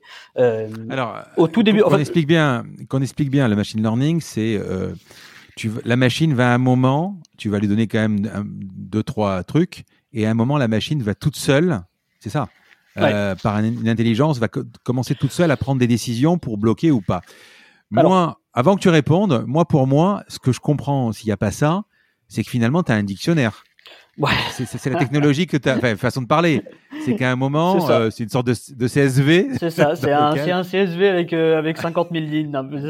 Voilà. Pour vulgariser, alors pour vulgariser énormément, si tu veux, oui, c'est un dictionnaire. Euh, mais c'est un dictionnaire qui n'a jamais été euh, fait auparavant et je vais t'expliquer pourquoi on arrive à des, à des taux de détection et pourquoi on arrive à un taux de satisfaction tel. Euh, donc, déjà, dans un premier temps, je pense que c'est important d'expliquer ce qu'est l'intelligence artificielle. Hmm. On dit ce qu'est intelligent, parce qu'il y a, il y a différents types d'intelligence artificielle et dans le, le le, groupe de l'intelligence artificielle, il y a plein de technologies différentes. Pour moi, on peut dire qu'on fait de l'intelligence artificielle à partir du moment où ta technologie ou ton algorithme reproduit une action qui nécessite normalement un cerveau humain. Ça, on est d'accord mmh. sur cette définition-là. Il y a mmh. plusieurs niveaux d'intelligence artificielle. On a l'intelligence, il y a trois niveaux. Il y a le premier niveau qui est un petit peu l'intelligence artificielle symbolique, qui sont euh, mmh. vulgairement des, des algorithmes euh, if-else, euh, des, des de, ce qu'on appelle des systèmes experts ou des moteurs de règles, qui sont des algorithmes écrits par, par des êtres humains. Alors, euh, parce qu'on on va pas lâcher tout le monde, mais le if-else, c'est quoi? Ah, Le if, j'arrive au feu rouge. Mmh. Si j'arrive au feu rouge, je m'arrête. Else, je m'arrête. Donc c'est ça. Voilà. If feu rouge. Ah non non non non non pardon non. If feu rouge je m'arrête. If, feu rouge je m'arrête. Ouais. Else, feu rouge et vert, j'avance. Oui, si la condition est remplie, on fait l'action. Sinon, on en fait une autre. Euh... Bon, les trois quarts des algos sont souvent faits comme ça. Mais exactement, exactement. La plupart euh, vous dit ouais, nous on fait de l'IA, tout ça, tout ça, mais il y en a beaucoup, c'est de l'IA symbolique, mais c'est pas quelque chose de mal. Euh, il y a des, hmm. ça dépend des secteurs, ça dépend des domaines. Euh, je, je, vais, je vais en revenir juste après. Donc voilà, il y a trois niveaux. Il y a le premier niveau qui est donc ce, cette IA symbolique, ce système expert, mmh. donc des algorithmes écrits par des humains. On a le deuxième niveau qui sont du, un peu du machine learning. Euh, je vais aussi expliquer ce que c'est. Après, on a une évolution un petit peu du machine learning, mais ça reste du machine learning, qui sont du deep learning. Et après, il y a différents types d'apprentissage parmi ces algorithmes-là. Je vais y revenir aussi un petit peu plus tard en essayant de vulgariser au maximum. Mais je pense que le, le mieux, c'est d'expliquer ce qu'est le machine learning. Je vais essayer de vulgariser donc au maximum. Euh, mhm. on va créer deux. Je, vais, je vais, je vais prendre l'exemple du cyberharcèlement et de la haine en ligne. Euh, mhm. On va créer deux dossiers. On va créer un premier dossier qui s'appelle commentaire haineux. On va créer un deuxième dossier qui s'appelle commentaire euh, non haineux, commentaire neutre. et on va mettre dans le dossier des commentaires haineux, on va mettre des commentaires haineux qui ont été classifiés par un humain c'est-à-dire classifié. Euh, ça veut dire que l'être humain va regarder le commentaire, dire bon bah ça c'est bien haineux, je valide. Donc il y a le tampon commentaire haineux, ça a été validé. On va prendre ce commentaire et on le met dans le dossier des commentaires haineux. On va faire pareil avec les commentaires neutres. On regarde le commentaire, c'est pas haineux, hop, je valide non haineux, hop, je l'envoie dans le commentaire, euh, dans le dossier des commentaires non haineux. On va prendre ces deux dossiers et on va les envoyer dans la machine. La machine, qu'est-ce qu'elle va faire? Euh, Elle va ouvrir chacun des dossiers, elle va ouvrir le premier dossier des commentaires haineux, elle va regarder chaque commentaire dans ce dossier-là, et elle va analyser tous les mots présents. Euh, donc, euh, imaginons, tu es tu es grosse, voilà, du body shaming. Elle va dire bon bah très bien, il y a le mot grosse ici, il y a tué avant, très bien. Ça, apparemment, c'est haineux, j'apprends. Elle va faire pareil avec le commentaire neutre. Euh, bon, là, il y a un commentaire. Euh, bonjour Frédéric, comment ça va? Ok, il y a bonjour, comment ça va? Ça, c'est pas des mots haineux, très bien, je comprends. Elle va continuer comme ça, le, de, sur chacun des, commentaires. Euh, et à la fin, elle va euh, générer un modèle de machine learning. C'est un gros dossier de 10 gigas, crypté. Voilà. Ce gros dossier-là, on va le l'héberger sur Internet, on va le mettre dans le cloud ou où vous voulez. Et ce gros dossier-là, on va lui envoyer, on va lui envoyer un nouveau commentaire un, commentaire qu'elle n'a jamais vu. Euh, donc on va lui envoyer un nouveau commentaire. Pareil, elle va ouvrir ce commentaire, elle va regarder chacun des mots, et en fonction de chacun des mots, elle va se dire bon bah, imaginons que le commentaire ce soit euh, euh, euh t'es, putain de belle aujourd'hui. La, la, technologie va regarder chaque mot et elle va voir ah bah là il y a le mot il y a le mot putain le mot putain je l'ai plus souvent vu dans le euh, euh, dans le, le, groupe des commentaires haineux, je l'ai moins souvent vu dans le groupe des commentaires neutres, donc j'estime, d'un point de vue probabilistique, que le contenu que tu viens de m'envoyer, il est haineux à 70%. Oui, alors on va rentrer dans l'algo parce que ça me semble extrêmement compliqué euh, de dissocier en fait. Alors exactement. Tu parles, voilà, parce que alors je, te laisse parler, mais sinon je vais, je, je, tu prends par exemple, tu dis putain t'es belle aujourd'hui. Mhm. Bon, euh, combien de copains qui aiment leur femme ou de, dire putain mais qu'est-ce que t'es belle? Exactement et voilà et, par contre tu peux dire aussi euh, tu tu t'es, ou une copine à elle putain t'es laide Mais ça reste deux copines qui discutent. Comment vous faites le distinguo? Exactement. Donc là, je, continue sur mon explication du machine learning. Et en fait, tu comprends que le moindre mot un petit peu agressif va influer la décision sur le côté haineux. Donc, tu vois, là, t'as le mot euh, putain qui prend 20% euh, de la place dans euh, putain t'es belle ou, 25% de la mm. place. Et il va dire bon bah d'accord, là ça prend pas mal de place, donc j'estime que c'est haineux. mais c'est tout. Derrière, le problème du machine learning, c'est que le, dossier, le, fichier, le modèle qui est généré, le gros fichier de 10 gigas, déjà il est crypté, c'est-à-dire qu'on ne peut pas comprendre quelles sont ses règles de modération. Ça c'est la première des choses, le premier point négatif. Le deuxième point négatif, c'est que du machine learning, tout ce qu'il va te dire, c'est j'estime que ce contenu est haineux à 70%. C'est tout ce que tu vas avoir. Il le dit au client, enfin l'internaute, au client, ou il le dit à la machine? Il le dit. C'est la machine qui te le dit euh, au client, si tu veux. Tout ce que tu, toi, quand tu vas lui envoyer le contenu, il va te répondre, bah ça, j'estime est hateful, haineux à 70%. C'est tout ce que tu vas avoir. Tu n'auras aucune explication sur la décision. Si tu es, par exemple, tu fais quoi comme réseaux sociaux aujourd'hui? Euh, J'ai arrêté Instagram, je fais que Twitter euh, en ce moment. Bon, tu me diras pourquoi. Mmh. Euh, D'accord. Donc en gros, tu vois, le machine learning, il y a, y a ce problème-là euh, de ne pas comprendre quelles sont les règles de modération. Ça ne peut pas expliquer une décision. Euh, derrière, on ne sait pas non plus à qui est destiné potentiellement le contenu haineux. C'est-à-dire qu'on n'a pas d'explication de la décision et on n'a pas de détails. Donc on, on, a du mal à comprendre la classification du contenu, si c'est une insulte, du body shaming, de l'homophobie. On ne sait pas à qui c'est destiné. Ça peut être dire euh, si, imaginons quelqu'un dit euh, euh, je suis un avec une insulte derrière. derrière, le machine learning va te dire ah bah ça c'est haineux parce qu'il y a le mot qui est souvent revenu et ça c'est et ça c'est c'est pas bon. alors que le contenu est destiné à l'auteur lui-même du commentaire. Euh, donc ça, le machine learning ne peut pas le savoir. Il n'y a pas vraiment d'intelligence, il n'y a pas d'analyse contextuelle à l'intérieur. Euh, c'est du pur statistique. Euh, en plus de ça, le problème de ces technologies-là, c'est que ça comprend mal les fautes d'orthographe, les fautes de frappe, et en plus de ça, c'est des choses qui sont très longues à mettre à jour, dans le sens où, tu vois, pour prendre l'exemple de la haine en ligne, la haine en ligne évolue constamment la haine en ligne, euh, tous les jours, il y a des nouveaux, des nouvelles façons de propager la haine en ligne ou d'insulter quelqu'un. Et si tu veux mettre à jour ces technologies-là de machine learning, il faut recollecter les données en question, les, les, les, commentaires avec ces nouveaux types de haine, il faut les reclassifier, il faut les renvoyer dans la machine, qu'elle s'entraîne, il faut retester le modèle, et tout ça, ça met six mois. J'imagine aujourd'hui que si tu vois, par exemple, euh, je sais pas moi, euh, Hitler, chambre à gaz, euh, Bougnoul, euh, ce genre de choses, automatiquement, ça doit faire rouge vif dans la dans l'application. Ça, j'imagine que ça doit être pas forcément. Pas forcément. Je vais t'expliquer pourquoi. Nous, chez Bodyguard, on n'utilise pas de machine learning. On fait, si tu veux, plus communément appelé de de, de, de l'IA symbolique, euh, donc de premier niveau. Euh, et la technologie qu'on a développée, que j'ai développée, comment elle fonctionne On reçoit un commentaire qu'on va, qu'on va nettoyer. On va retirer les fautes d'orthographe, les fautes de frappe, les mots censurés. On va repérer dans ces commentaires les mots ou les groupes de mots potentiellement problématiques, les fameux dictionnaires dont tu parles pour, euh, pour euh, vulgariser. Mais c'est des dictionnaires qui prennent en compte des milliards et des milliards de possibilités. Euh, c'est pas 50, 50 mots-clés dans, dans un CSV. C'est c'est bien bien plus poussé. C'est des, des, choses qui m'ont demandé deux ans de, de, réflexion et de développement. Euh, donc, tu utilises quand même des API ou ce genre de choses pour pouvoir. Bah, mais un dictionnaire, comment tu peux par exemple euh, le type qui t'écrit euh, ça va SA ou alors de CCD ou quoi ou, ou celui qui te met euh, suicidez-vous par exemple euh, avec deux S. Bah ça on fait ce qu'on appelle du rapprochement vectoriel. C'est très technique mais on, on, fait de la on, fait de la similitude entre entre des mots. Je, je, je t'expliquer après. Donc tu vois on repère les groupes de mots problématiques. Donc ça peut être des insultes, du body shaming, des menaces de mort, du racisme. Et une fois qu'on mmh. a repéré ces groupes de mots, on va faire de l'analyse contextuelle. C'est-à-dire que derrière on va analyser ce qui se passe avant et après dans la phrase autour de ces groupes de mots, et c'est ce qui nous permet de savoir à qui sont destinés ces contenus haineux. Et donc à la fin, Bodyguard te dit, bah, j'ai trouvé une insulte euh, de telle sévérité, donc ça peut être une sévérité low, medium, high ou very high, euh, et il te dit à qui c'est destiné. Donc ça peut être destiné directement à toi. Si je te dis tu es un, ça peut être destiné à l'auteur lui-même du commentaire avec euh, je suis un. Ça peut être destiné euh, à une personne totalement à part, euh, du style Frédéric, tu as raison, Donald Trump est un.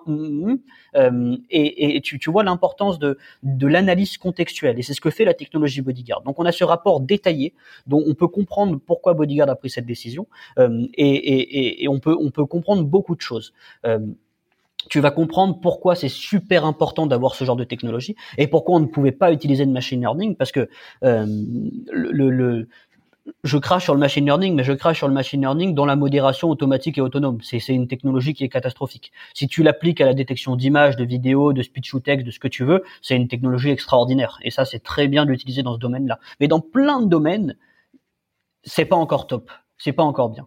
Et pourquoi moi, on devait développer une technologie comme ça?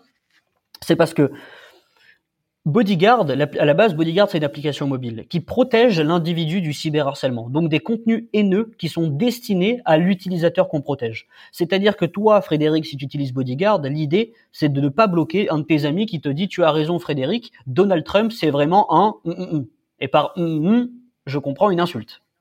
Mmh. Et c'est ça. Et parce que sur Twitter, il y a beaucoup d'interactions où finalement les contenus sont peut-être haineux, mais pas forcément envers l'utilisateur qu'on protège, euh, on devait développer ce genre de technologie. Et c'est pour ça que l'application mobile Bodyguard te protège toi. Et si un de tes amis vient te dire ça, hum, est un, euh, enfin Donald Trump est un, Bodyguard ne fera rien parce qu'on sait que c'est un contenu qui est certes haineux, mais destiné à quelqu'un d'autre. De toute façon, j'imagine à un moment que tu, est-ce que tu, tu, tu calcules les relations? C'est ce que je voulais te dire. Oui. Si par exemple, euh, ça fait deux ans qu'on discute toi et moi, il y a pas. Alors effectivement, euh, on peut, on peut à un moment se disputer et se commencer à se, à se harceler, c'est sûr. Mais moi, par exemple, j'ai des copains. Euh, on est Marseillais. On, on, tous les matins, on se dit bonjour quand ils me téléphonent. Il y, a, y, a, souvent une insulte. Ça va connard, par exemple. Bien sûr. Mais c'est voilà. Alors, est-ce que tu peux whitelister la personne? Alors, bien sûr, et c'est déjà hmm. en place. On fait ce qu'on appelle du meta-learning, c'est-à-dire que en plus d'analyser le texte, on va analyser les métadonnées. Euh, tout ce qui tout ce qui est euh, données externes au texte. Euh, par exemple, une métadonnée, ça peut être si la personne qui t'a envoyé le contenu et toi, est-ce que vous vous suivez mutuellement sur Twitter? Si vous vous suivez mutuellement sur Twitter, la personne aura beau t'insulter, on va rien faire parce qu'on part du principe que c'est un de tes amis. Euh, on a aussi comme métadonnées, c'est par exemple le nombre de contenus que vous avez échangés le nombre de contenus haineux que vous avez échangés, le nombre de contenus neutres, le nombre de contenus gentils. Et toutes ces métadonnées-là vont dans un algorithme qui te dit, bah ça c'est un ami, ça c'est pas un ami. Et ça, tu, et ça, tu l'es, tu es plugué à, à, Twitter ou tu le scrapes en fait? C'est, scrappé. C'est pas stocké. Hein. On, ça veut pas dire qu'on stocke toutes les conversations, mais on a un petit compteur anonyme entre deux personnes et on est capable de savoir quelle est la relation qu'ils ont. Twitter ne te donne pas l'autorisation de pouvoir euh, accéder directement à la... Si, on pourrait, mais ça nécessiterait trop de ressources euh, pour Twitter. Et c'est pas, c'est pas, c'est pas trop comme ça qu'il faudrait fonctionner. Mais voilà, tu vois, il y a, y a d'un côté ça, le, cette analyse entre la relation entre les deux personnes qu'on a mis dans le cadre de l'application mobile Bodyguard, et il y a aussi le fait qu'on laisse la main à nos utilisateurs. Le, le, sur notre application mobile, et pareil pour nos entreprises, euh, chaque entreprise, chaque utilisateur peut personnaliser sa modération. Et tu vois, c'est vraiment au, c'est vraiment pour moi à l'utilisateur de fixer son propre curseur sur la modération, parce qu'il y a des gens plus ou moins sensibles au body shaming ou aux insultes, euh, et c'est à l'utilisateur lui-même de définir ça. Et donc via l'application mobile Bodyguard, quand tu vas te connecter la première fois, tu vas pour chacune des catégories de haine qu'on détecte, donc les insultes, les moqueries, euh, euh, enfin les moqueries sur le physique, le harcèlement moral, sexuel, l'homophobie, le racisme, etc. Avec un petit système de curseur, tu vas pouvoir adapter la sévérité de la modération parce qu'on laisse la main à l'utilisateur. Mais pourquoi c'est que sur Twitter? Oh Non, non, c'est aussi sur Twitter, YouTube, Twitch, Instagram. On pas Facebook Non, pas Facebook. Euh, on peut plus, depuis le scandale Cambridge Analytica, on ne peut plus protéger un utilisateur sur Facebook. On peut modérer, protéger une plateforme, une page Facebook, pardon, un groupe Facebook, euh, mais on ne peut pas protéger un individu. Ah bon? Oui, ça c'est depuis Cambridge Analytica, ils sont devenus un peu parano sur les données. Mais qui ont? Facebook? Facebook. Au début, euh, quand tu lances l'application, tu vas euh, donc créer tes algos, etc. Tu vas passer des heures et des heures. Tu, écris, je crois, je, je, l'ai lu. Tu inspectes. Alors en 2019 déjà, tu inspectais, il me semble, 300 commentaires par jour. Donc tu fais quand même des choses mano à mano. Au, début, au début, je développe euh, la technologie Bodyguard qui détecte à peu près peut-être 70% des contenus haineux et qui fait 10% mmh. d'erreurs. Euh, donc oui, les, les, les, les, les 12 premiers, 12 à 16 premiers mois de bodyguard, j'ai dû tous les jours, à la main, voir comment réagissait la technologie et donc regarder manuellement tous les contenus supprimés ou non par Bodyguard. Et pour tous ces contenus-là, je devais soit les restaurer si Bodyguard s'était trompé, soit les supprimer si Bodyguard s'était aussi trompé en disant bah ça c'est neutre alors que c'était bien haineux. Euh... Mais donne-moi un exemple qui est hyper étonnant. Tu pensais pas que ça allait que, que, ça allait être que ça allait passer par exemple ou un faux positif ou l'inverse? Oh, donne-moi un exemple. Ça je sais vraiment honnêtement c'était à l'époque je sais plus. Euh, mais surtout que le but de, de ça c'était pas de collecter des données pour euh, euh, euh, entraîner un, modèle de machine learning parce qu'on n'utilise pas ça. C'était simplement pour que moi derrière je puisse corriger la technologie. Corriger, si tu veux, plus vulgairement ton dictionnaire. Tu vois, ajouter des mots ou retirer des mots dans le dictionnaire pour vulgariser. Mais mais c'était c'était ça. Et ça, ça m'a permis quoi? Ça m'a permis de comprendre quel était le problème. Ça m'a permis aussi de le fait d'être moi-même modérateur humain, ça m'a permis de voir ce que regardait un modérateur, quels sont les marqueurs que regardait un, modérateur lorsqu'il modérait. Euh, tu vois, et ça, tu te rends compte très vite que ça sort du texte un modérateur, il regarde pas forcément que le texte. Il regarde la sévérité du contenu, il regarde la personne qui protège, la personne qui l'envoie, la relation entre les deux. Et tout ça, c'est super important. Et c'est tous ces facteurs-là qu'on a ajoutés dans la technologie, dans l'application, et qui fait que c'est une application qui est adorée euh, par plus de 50 000, de, plus de 50 000 personnes maintenant. Euh, tu vois, c'est c'est parce que j'ai passé aussi un an et demi à trimer et à moi-même comprendre ce qu'était le rôle d'un modérateur, améliorer, corriger la techno si je comprends bien, pour résumer, euh, pendant le cas par exemple du, harcèlement sexuel, comment tu vas faire la, distinction entre le gros dragueur un peu lourd et le harceleur euh, C'est tu vas analyser la relation et si par exemple tu vois que la fille ne répond pas ou si elle répond lâche-moi, ton logiciel est capable de comprendre que le lâche-moi veut dire lâche-moi. On analyse que les messages entrants, c'est-à-dire qu'on va pas analyser ce qu'écrivent nos utilisateurs et on prend pas ça en compte. Euh, après, pour, pour moi, y a, la frontière, elle n'est pas si fine que ça entre le dragueur un peu lourd du harceleur. Tu vois ce que je veux dire? Euh, C'est soit tu es un dragueur un peu lourd et franchement, sur, tes, sur la façon de parler, il n'y a pas de problème, soit tu es un harceleur et là, ça se voit vraiment. Tu vois? Euh, Et ça dépend aussi de la position du message. Euh, par exemple, on, on, modère, tu vois, des sites de rencontres euh, et on va apporter une modération un peu plus sévère au premier message. Parce que si le premier message, euh, c'est euh, t'es bonne, si je peux me permettre. Est-ce que tu... Mmh. Mmh, mmh, euh, si c'est ça le premier message, là, on va systématiquement le supprimer parce que la modération va être bien plus sévère au début. Par contre, si c'est le 8, 8 millième message et que ça fait deux semaines qu'ils échangent, euh, là, on va être euh, ultra souple sur la modération et on va laisser passer plein direct ou tu, tu le supprimes direct ou tu le tags? Je le supprime direct. Enfin, le, client m'envoie le contenu, envoie le contenu à la technologie, bien sûr, hein, c'est pas moi qui le regarde, et la technologie dit, bah ça, faut le remove, faut le retirer. Mais euh, tu parlais de Twitter, tu parles de sites de rencontres, mais tu peux te, tu peux te plugger sur Mythic ou sur Adopt un mec ou, euh, ou sur euh, Tinder? Alors, pour Twitter, c'est uniquement pour notre application mobile. C'est-à-dire que ça, c'est pour les particuliers, c'est pour protéger les particuliers. Là, pour le coup, des sites de rencontres, c'est notre partie entreprise. On a d'un côté les solutions pour les particuliers, c'est nos applications mobiles qui sont gratuites. Donc ce sont des API, des API Exactement. sur lesquelles. Et de l'autre côté, on a développé une API euh, SaaS sous forme d'abonnement. Et là, on a des clients qui se branchent chez nous et qui modèrent leur plateforme. Mais euh, quand, quand, ils modèrent et protègent leurs utilisateurs, en plus du texte, ils nous envoient la position du commentaire. Tu vois, ils nous disent, bah ça c'est le 10 millième message entre les deux, et nous ça nous permet, en fonction des, c'est une métadonnée encore une fois, et en mmh. fonction de ça, on adapte la modération. Tu cites quelques sites de rencontres ou c'est euh, je, peux, peux pas encore. D'accord. ok. Tu parlais tout à l'heure de, des parents. Euh, bon, le harcèlement, évidemment, ça peut commencer très tôt. Euh, tu, tu, me disais à un moment, on peut prévenir les parents, mais si tu, tu, alors évidemment, alors tu as, tu as, plus ou moins répondu à la question. tu, tu n'analyses pas les réponses en fait, tu n'analyses que les questions. Je n'analyse pas les réponses, mais par contre, je fais un croisement des commentaires. C'est-à-dire que le parent est alerté si l'enfant reçoit un commentaire mmh. haineux, mais également s'il envoie un commentaire haineux. C'est-à-dire que selon les plateformes, si on est capable de voir ce qui a été envoyé ou si on arrive à croiser les données, c'est-à-dire que si l'enfant envoie un commentaire à un utilisateur qu'on protège, on arrive à savoir que c'est la même personne. Et donc dans ce cas-là, euh, avec un croisement des données, on est capable d'alerter les parents si l'enfant a également un mauvais comportement. C'est un sujet un peu de fond, mais pour moi, cette catégorie d'enfants euh, qui cyberharcèlent ou qui, cyber qui sont cyberharcelés, on peut encore les sauver par l'éducation. Euh, donc c'est aussi pour ça qu'on fait ça. Mais si par exemple tu as des choses qui sont extrêmement graves, je sais pas moi, tu as, tu, en as un d'un côté qui a 30 ans et l'autre qui a qui a 12 ans ou 14 ans et que tu commences à voir des termes du genre des habitois ou euh, etc. Là, tu peux aller, enfin, vous pouvez aller même plus loin que les parents? Jusqu'à la police? Non, malheureusement, on ne peut pas direct. Euh, alors, ce qu'on fait, c'est qu'on accompagne euh, les, nos utilisateurs qui souhaitent porter plainte. Ça, c'est plus des adultes, mmh. mais on leur fournit toutes les données nécessaires. Euh, donc, tout ce qui a été supprimé par Bodyguard, on leur fournit pour qu'elles puissent ensuite aller porter plainte avec ça. mais pour le moment, on n'est pas en relation directe avec les autorités. On ne peut pas signaler directement quelque chose. Il faudrait le faire manuellement. et je pense que pour les contenus les plus graves, on va finir par le faire. Parce que, encore une fois, je peux pas dire que je suis quelqu'un de bon ou de bien et derrière laisser passer ça. Et, les réseaux sociaux, euh, même si tu travailles aujourd'hui plus qu'avec Twitter, ils te voient comment?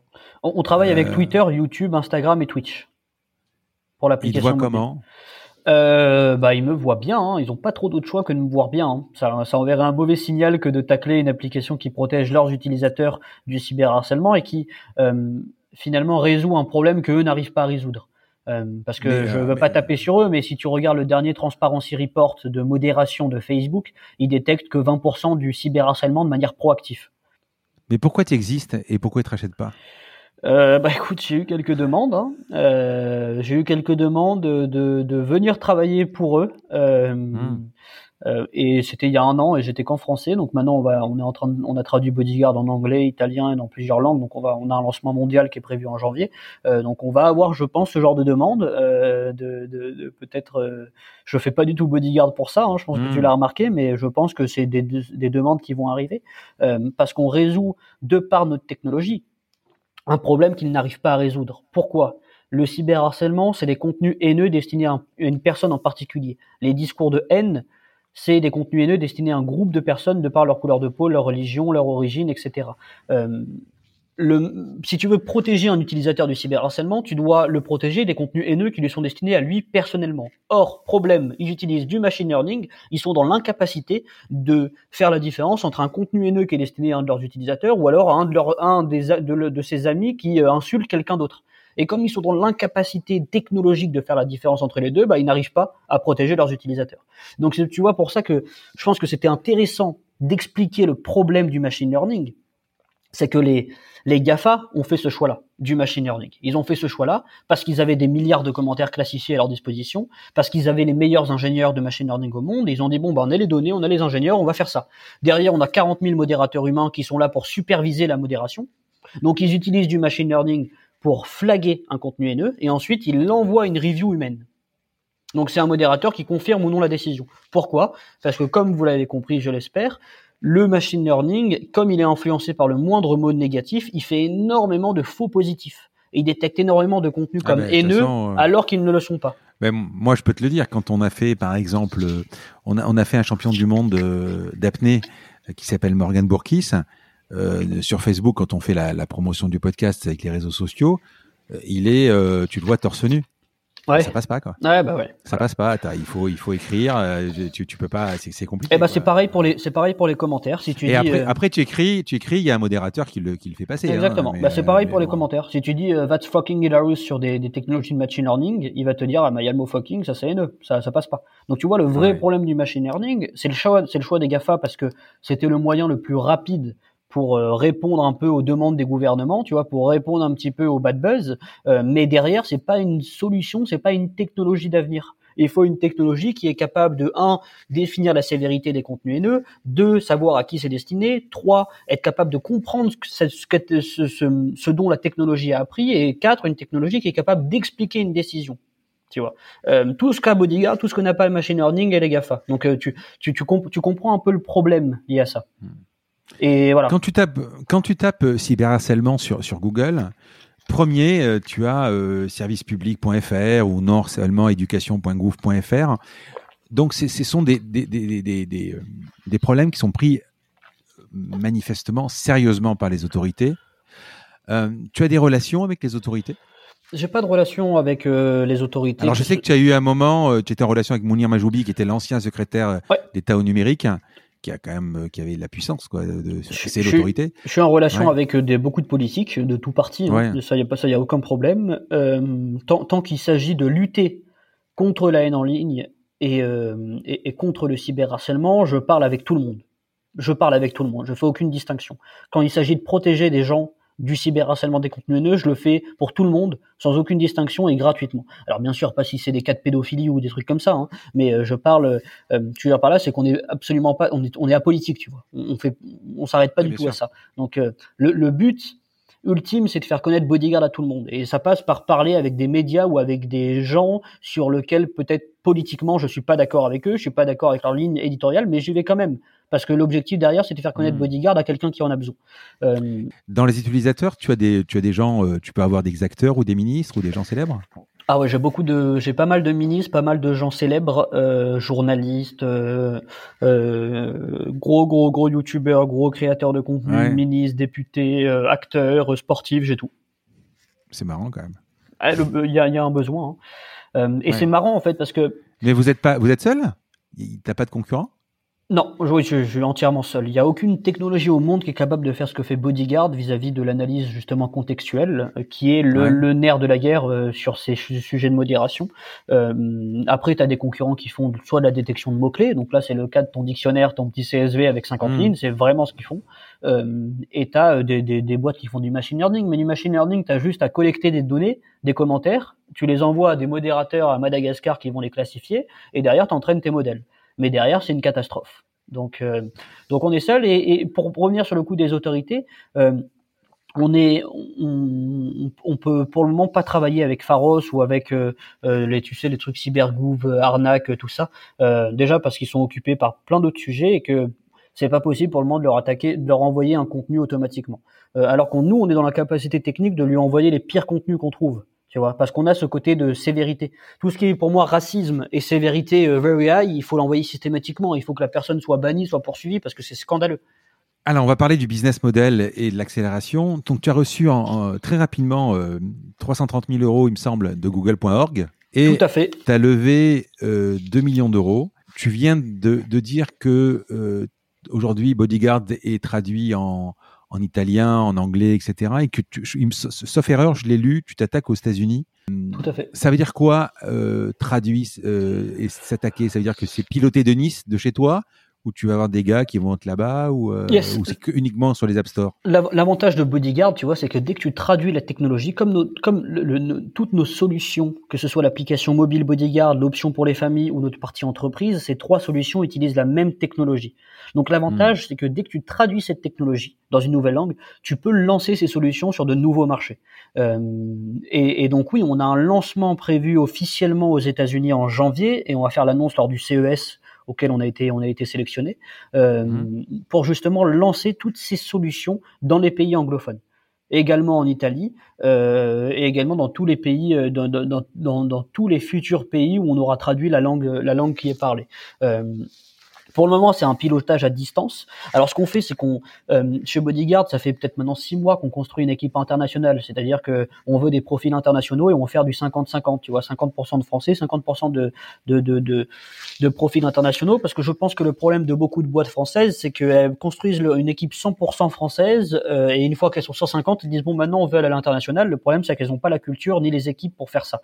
Euh, et elles ont pas le, tu vois, elles ont pas ces profils-là dès le départ. Et je pense que c'est important dès le départ de construire une équipe internationale si tu es à vocation internationale. Euh, donc c'est ce qu'on est en train de faire chez Bodyguard.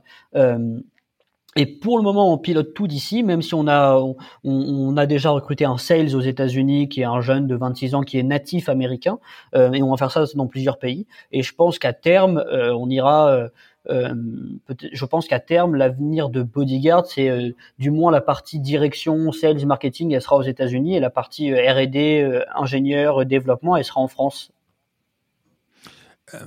Tu, tu, as, tu l'as commencé à la commercialiser quand? 2017, 2018 hein? Alors commercialiser, non, parce que c'est gratuit. Enfin, commercialiser, tu, tu l'as mis sur l'App Store quand? En fin 2017. Donc ça fait trois ans? Ça fait trois ans. Ouais. Ouais. Euh, comment tu t'es fait connaître? Comment je me suis fait connaître? Alors il y a un truc un petit peu magique chez Bodyguard, euh, c'est que de par le problème qu'on résout de par la qualité de nos technologies, si je peux me permettre, sans me jeter trop de fleurs, euh, quand tu jettes Bodyguard, l'application mobile, dans un pays, il y a un effet boule de neige qui arrive et tu as nos utilisateurs qui vont commencer à parler de nous, à faire connaître notre application à leurs followers, tu as les médias qui vont s'en mêler, euh, du coup, ça nous fait des, des, des, entreprises qui commencent à s'intéresser à nous, du coup, on a ce qu'on appelle du lead entrant, euh, donc ça, ce côté un petit peu organique qui se met en place avec l'application Bodyguard, c'est que. Mais attends, attends, euh, excuse-moi, je, je, je, je, sais où tu vas venir, mais juste avant que tu, que tu continues, tu dis quand je lance l'application, tu as ton compte euh, développeur Apple ou, ou, Android, tu balances, tu codes ton application, tu la balances. Yes. Euh, le premier jour, t'as pas 10 000 euh, téléchargements, et tu même pas, tu es, très, tu es derrière, de derrière, de chez derrière, de chez derrière dans les classements, quoi. Tout à fait, voilà. tout à fait. Comment, comment, comment tu fais, quoi? Ça vient, ça, ça, vient petit à petit. Euh, on commence au début à, par contacter des petits, petits influenceurs, des petits médias euh, qui commencent voilà, à parler de nous. oui. C'est un effet euh, petit qui est moyen, puis gros. Donc au début, c'est ça le travail, c'est contacter des petits qui parlent de bodyguard, euh, que ce soit médias, euh, entreprises ou euh, ou, on, on c'est toi encore ou c'était Non non non, euh, maintenant, maintenant on est équipe de on est une équipe de 15 personnes et on a une équipe marketing qui est chargée de faire ça. Oui, mais en 2017 quand tu l'as balancé, En 2017 c'était en 2017 c'était moi. En 2017 Donc tu commences moi. à voilà. Je je en 2017 je contacte moi-même, j'envoie des mails à des youtubeurs qui ont 13 ans et essaie de les convaincre d'installer Bodyguard. Euh, et j'ai envoyé qu'un seul mail à un journaliste de toute ma vie. Euh, c'était Mhm. même un DM, c'était Lucie Ronfaux qui travaillait euh, au Figaro Figaro, ouais. il y a trois ans. C'est le seul DM de ma vie que j'ai envoyé, à- ou le seul demande de, de, de, de- que j'ai que j'ai que j'ai envoyé de toute ma vie, et je lui ai envoyé euh, euh, salut Lucie dans sa description euh, dans sa description Twitter, t'avais euh, euh, mes DM sont ouverts, euh, venez me présenter vos trucs. Je fais bon bah allez je tente ma chance. Je lui présente Bodyguard, elle me dit j'adore le truc, viens m'en parler à Paris. Je vais à Paris la semaine d'après et je fais l'interview en tremblant. Vraiment, j'étais jeune, c'était mon tout premier truc. Figaro, c'était énorme et je, tremble vraiment de, littéralement, physiquement, je tremble pendant l'interview et j'étais un, un, truc robot, robotisé. Et euh, franchement, elle était top, elle a fait un super article et c'est le point de départ d'un effet boule de neige médiatique.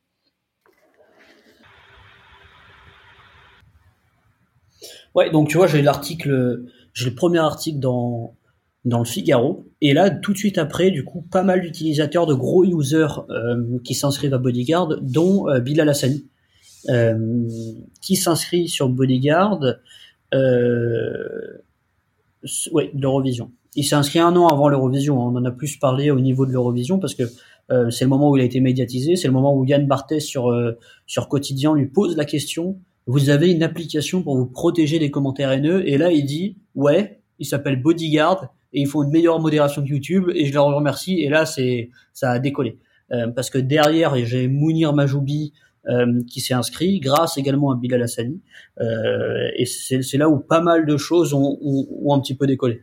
Il fait la déclaration. Tu, tu l'as pas- je pense que tu l'as peut-être pas vu en direct. On te prévient ou tu le vois sur les téléchargements? Non, je on me prévient pas et euh, je crois que c'est sur LinkedIn, je reçois 15 messages d'un coup et là je me dis OK. OK, il y a un truc qui se passe euh, et, euh, et c'était ça. Et je vais voir le replay, je vois qu'ils parlent de moi.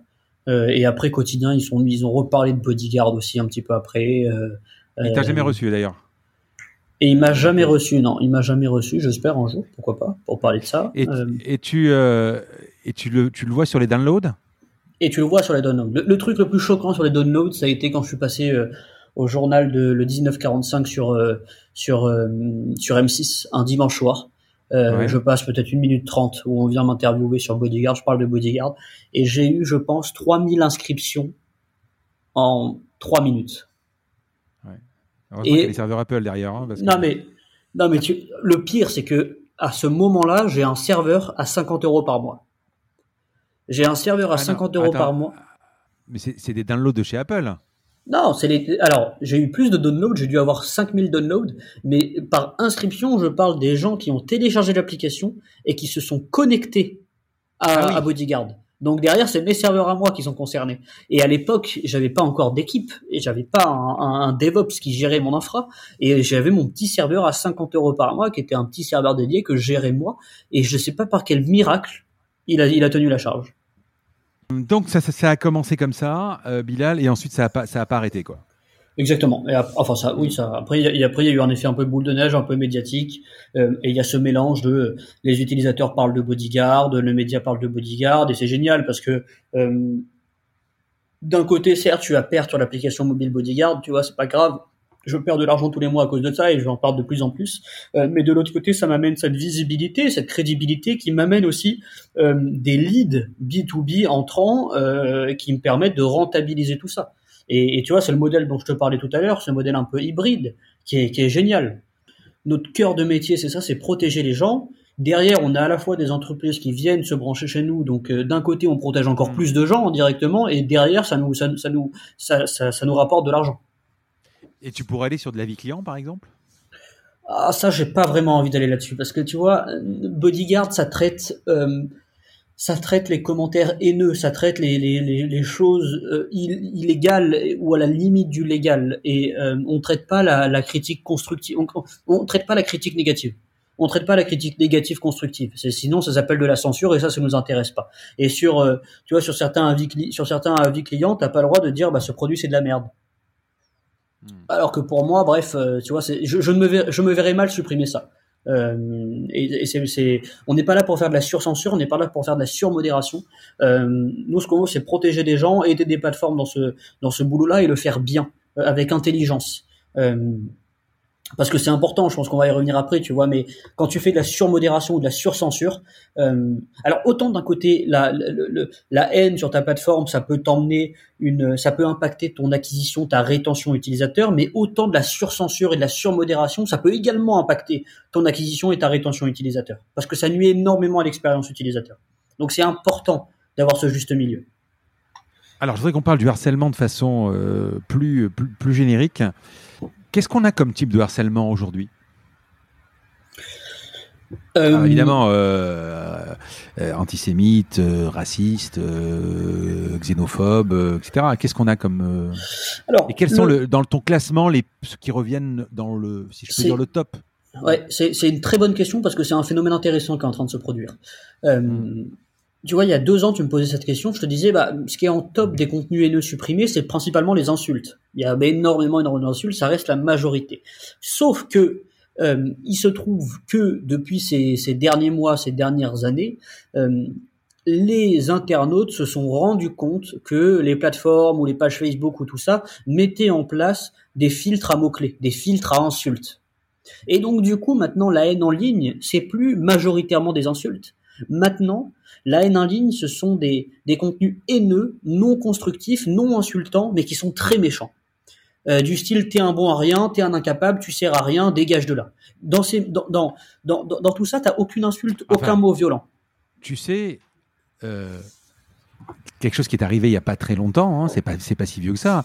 C'est que euh, bon, on a eu, on a on a on a enclenché. Euh, euh, évidemment, il y a toujours eu des manifestations, il y a toujours eu des choses, etc. Bon, maintenant depuis quelque temps, on le voit tous. Hein, T'as ces histoires de, de, black box qui sont là, qui ce qu'on appelle les casseurs hein, dans, dans, les manifestations. Et ensuite, et à un moment où la, où la police ou les flics à l'époque qu'on pouvait applaudir autant de Charlie et tout ça, Aujourd'hui, on la tape dessus. Et il y a des nouvelles insultes qui arrivent. Ça fait un ou deux ans. Tu les as entendues. Suicidez-vous.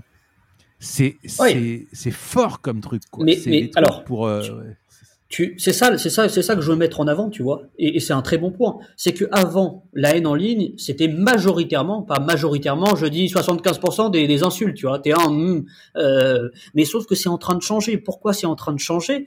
Euh, Parce que les, plateformes, les, modérateurs, les, pages Facebook mettent en place, ces filtres à mots-clés. Et donc, du coup, ce qui se passe, c'est que les insultes les plus communes ne passent pas, ne passent plus. Donc, les gens utilisent des, d'autres subterfuges pour passer au travers. Donc, ils, maintenant, ils propagent une méchanceté, une haine énorme à travers des contenus qui ne contiennent pas de mots violents.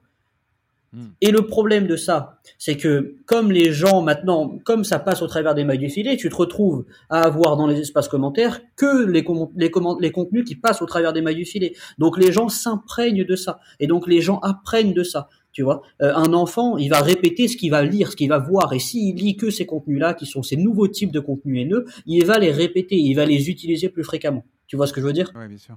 C'est que si tu retires euh, le mot euh, con de, tout Internet, les gens ils l'utiliseront moins parce qu'ils le verront moins. Bah, c'est exactement ce qui est en train de se passer.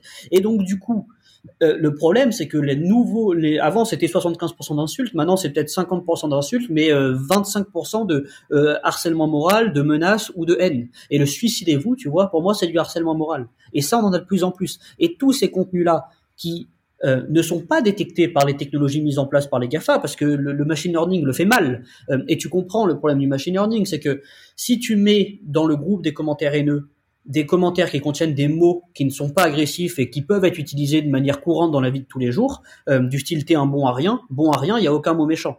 Mais tu vas pas bannir le, le mot bon, tu vas pas bannir le mot a ou le mot rien tu vois. Euh, et donc si tu entraînes les, les, machine learning avec ce type de contenu, il va faire mhm. encore plus de faux positifs, c'est-à-dire qu'après tu vas lui envoyer un commentaire où il y a bon et euh, bon ça fait rien, tu vois, il va te dire ah mais il y a bon, il y a rien, il y a rien plus loin, c'est probablement haineux. Donc ça, toutes les technologies utilisées par les Gafa vont avoir de plus en plus de mal à lutter contre ces nouveaux types de haine qui ne contiennent pas de mots violents. Et donc maintenant c'est ça qu'on voit sur les réseaux sociaux. C'est des contenus haineux sans, sans, sans, sans, mots insultants ou violents. Alors, tu parlais d'autocensure, justement. Euh, c'est un point important. Pour moi, l'autocensure, évidemment, c'est de ne pas oser s'exprimer sur un réseau social, par exemple. Mais c'est aussi répondre. C'est-à-dire que le problème, c'est quand tu te fais harceler, je ne parle pas du harcèlement extrêmement grave qui va euh, peut-être déclencher des plaintes, etc. Mais le harcèlement moral qui est sournois, qui va venir tous les jours, qui va te saper le moral, qui peut même te passer évidemment, euh, te, te, te, faire que tu peux te suicider ou, ou partir en déprime. Mais euh, qu'est-ce qu'on peut faire Parce que répondre, c'est envenimer. On, te, on va te dire à un moment, alors peut-être que tu as des stats sur ça, quelqu'un qui commence à harceler, qu'est-ce qu'il faut faire? Il vaut mieux ne pas répondre. qu'est-ce qu'il faut faire? Ça, ça, dépend de la gravité et ça dépend encore une fois de l'âge de celui qui le reçoit. Mais le mieux à faire, c'est de supprimer le contenu, bloquer l'auteur et ne pas répondre, ne pas mettre ça en avant, ne pas euh, ne, ne, ne, pas euh, ne pas finalement faire ce qu'ils attendent, c'est-à-dire euh, hmm. t'énerver et te, te, te, prendre la tête là-dessus. moi, ce que j'ai fait maintenant, c'est que ça peut ça peut faire ça, maintenant ça va faire peut-être quoi dix ans j'ai plus eu de débat sur internet parce que ça sert à rien de débattre sur internet comme si tu allais réussir à le faire changer d'avis. moi c'est ça ma mentalité malheureusement c'est que je ne me prends plus la tête sur Internet, je me fais insulter, je veux tout ce que tu veux, je ne réponds même plus. Mais, mais, mais, mais en plus, moi je peux te le dire, euh, tu vas peut-être le confirmer, ça dépend des réseaux sociaux. Ça moi je peux te dire, aujourd'hui, euh, évidemment sur la combinaison par exemple, euh, forcément on a affaire à des gens qui ont du succès, qui, ont, qui, réussissent, qui ont de l'argent. dès qu'on commence à parler de levée de fonds, dès qu'on commence à parler d'argent, c'est j'ai fait une licorne, un milliard d'euros. Les mecs, j'en supprime des wagons parce que sinon, c'est euh, ce pognon, il ferait mieux de le faire ceci, euh, qu'il a qu'à crever avec son pognon. Enfin, il y a, c'est incroyable, quoi. Ça, ça, ça c'est assez français cette mentalité de. et, ma, et, et, ma, femme qui a un resto, dès qu'elle commence à faire, mettre un plat du jour avec de la viande ou quoi, c'est, c'est, euh, c'est un déferlement de, de trucs sur les abattoirs, sur tout. c'est incroyable, quoi. Et tu vois, ouais, c'est, tu, tu rentres typiquement dans, le, dans, dans un phénomène d'autocensure et c'est un vrai problème. C'est un vrai problème. Je veux bien qu'on ait ces idées, qu'on ait ces, des, échanges, des débats, euh, mais il y a des façons de le faire, il y a des façons de le dire. Et d'ailleurs, ça me permet de rejoindre un peu, tu vois, comment. Parfois, on me demande comment je définis la modération de l'application Bodyguard. Euh, je dis que Bodyguard supprime tout ce que les gens osent dire derrière un écran, sous couvert d'anonymat, mais n'oseraient pas dire en face de la personne dans la vraie vie. Et tu te rends compte que ça regroupe beaucoup, beaucoup, beaucoup de choses. Euh, c'est assez large, mais c'est assez précis aussi à la fois. Euh, mais oui, et ça dépend beaucoup des réseaux sociaux. D'ailleurs, selon toi, c'est quoi le c'est quoi le réseau social où il y a le plus de haine Bon, ah, moi, je te, enfin, c'est là où on communique. Euh, nous, on communique essentiellement sur, euh, sur LinkedIn, sur Facebook, sur Insta, et très peu sur Twitter, parce que je ne connais pas bien. Euh, Insta, j'ai vraiment aucun souci. Mhm. LinkedIn, j'ai aucun souci. Tu vois Ça va arriver. Mais, ouais, mais Facebook, c'est mais c'est constant, c'est constant. Pourtant, c'est la même boîte hein, qu'Insta. Hein. Ouais. Et, euh, et, et, et, en fait, les gens ont tendance à penser que c'est Twitter qui a le plus de haine, tu vois, parce que c'est c'est un peu il y a des choses qui sont mal faites et du coup qui potentiellement mettent en avant la haine présente sur la plateforme. Et c'est pour ça qu'on a cette impression. Mais dans les faits, c'est Facebook qui a le qui est, qui est le réseau social le plus haineux Euh... Mais, mais, mais, justement, justement, tu vois, tu disais à un moment, ce qu'il faut faire, c'est bloquer la personne, etc. est-ce qu'on pourrait pas lutter, et c'est une vraie question, hein, est-ce qu'on pourrait pas lutter contre les faux comptes? Tu vois, tu peux pas créer. Tu as, tout un tas de. de, tu, par exemple, je te dis une bêtise, mais sur eBay, par exemple, tu peux pas créer un compte si tu vas pas renseigner avec un numéro de téléphone. Mais ils le font, ils le font très bien. Ils le, ils le, font déjà les plateformes hein. et, Facebook le fait très bien la suppression de faux comptes, euh, la suppression de comptes créer automatiquement. N'importe qui peut créer un compte. N'importe qui pourquoi peut créer un compte. est-ce qu'on ne limite pas euh, les gens n'ont pas besoin d'avoir 10 comptes. Pourquoi on ne limite pas sur euh, une vérification en deux facteurs avec un, avec un SMS ou une pièce d'identité ou ce genre de choses? Twitter, Twitter le fait beaucoup. Twitter le fait beaucoup. Pièce d'identité, tu peux pas. Euh, déjà parce que c'est pas RGPD friendly et, et aussi parce que tu pourrais envoyer une fausse carte d'identité. Tu vois ce que je veux dire? Une des cartes d'identité, t'en trouves partout sur Internet. Non mais tu vois, enfin je, je, sais pas, mais je te donne un exemple. KataWiki par exemple, tu peux pas acheter un truc sur KataWiki, t'inscrire même si tu sens qu'à un moment, tu mets il y a une vérification, tu envoies un SMS, tu dois confirmer. Et si tu fais, euh, tu peux pas. Euh, bon, après, tu as des, as des applis. Aujourd'hui, tu as des sites qui te font des faux, des, faux eh trucs. Mais pour, le Quidam, ben, pour n'importe qui, ça limite quand même pas mal. quoi. Mm. C'est vrai qu'au numéro de téléphone, déjà, ce serait beaucoup plus simple. Tu vois, parce que, ok, la personne peut avoir un, deux, trois numéros de téléphone, mais après, c'est compliqué pour lui de trouver des, numéros, des nouveaux numéros de téléphone. Euh, donc, euh, euh, bah, il y a des services après qui peuvent te générer des numéros de téléphone, hein, mais mais d'un côté, est-ce que ça fait pas la, est-ce que ça arrange pas les plateformes? Je te pose la question, euh, Frédéric, parce que c'est une question éternelle. Est-ce que ces contenus-là n'arrangent pas les plateformes? Est-ce que ces contenus-là ne font pas en sorte que tu restes plus sur leur plateforme? Est-ce que ces contenus-là ne font pas en sorte que ça leur permet de t'afficher du coup plus de publicité, donc plus de revenus? Euh, L'être humain, quand tu vois quelqu'un se battre dans la rue, tu vas regarder, tu vas filmer. L'être humain est fait comme ça. Tu vois, l'être humain aime le clash, aime le sang. Euh, est-ce que c'est pas, est-ce que c'est pas ça, tu vois? Oui, mais d'un autre côté, d'avoir, un Facebook, même si c'est un, GAFAM, qui a 30 000 modérateurs, ça coûte quand même beaucoup d'argent. Euh, tu te dis, tu te dis euh, à quoi ça sert, quoi. Bien sûr. Euh, mais, mais est-ce qu'ils gagnent pas plus, justement, est-ce qu'ils gagnent pas plus en publicité? Tu vois? Ah. C'est ça ma question. Est-ce que. Est -ce que... C'est encore, encore, un débat. C'est un débat, mais ça, ça peut être une des raisons de leur inaction parfois.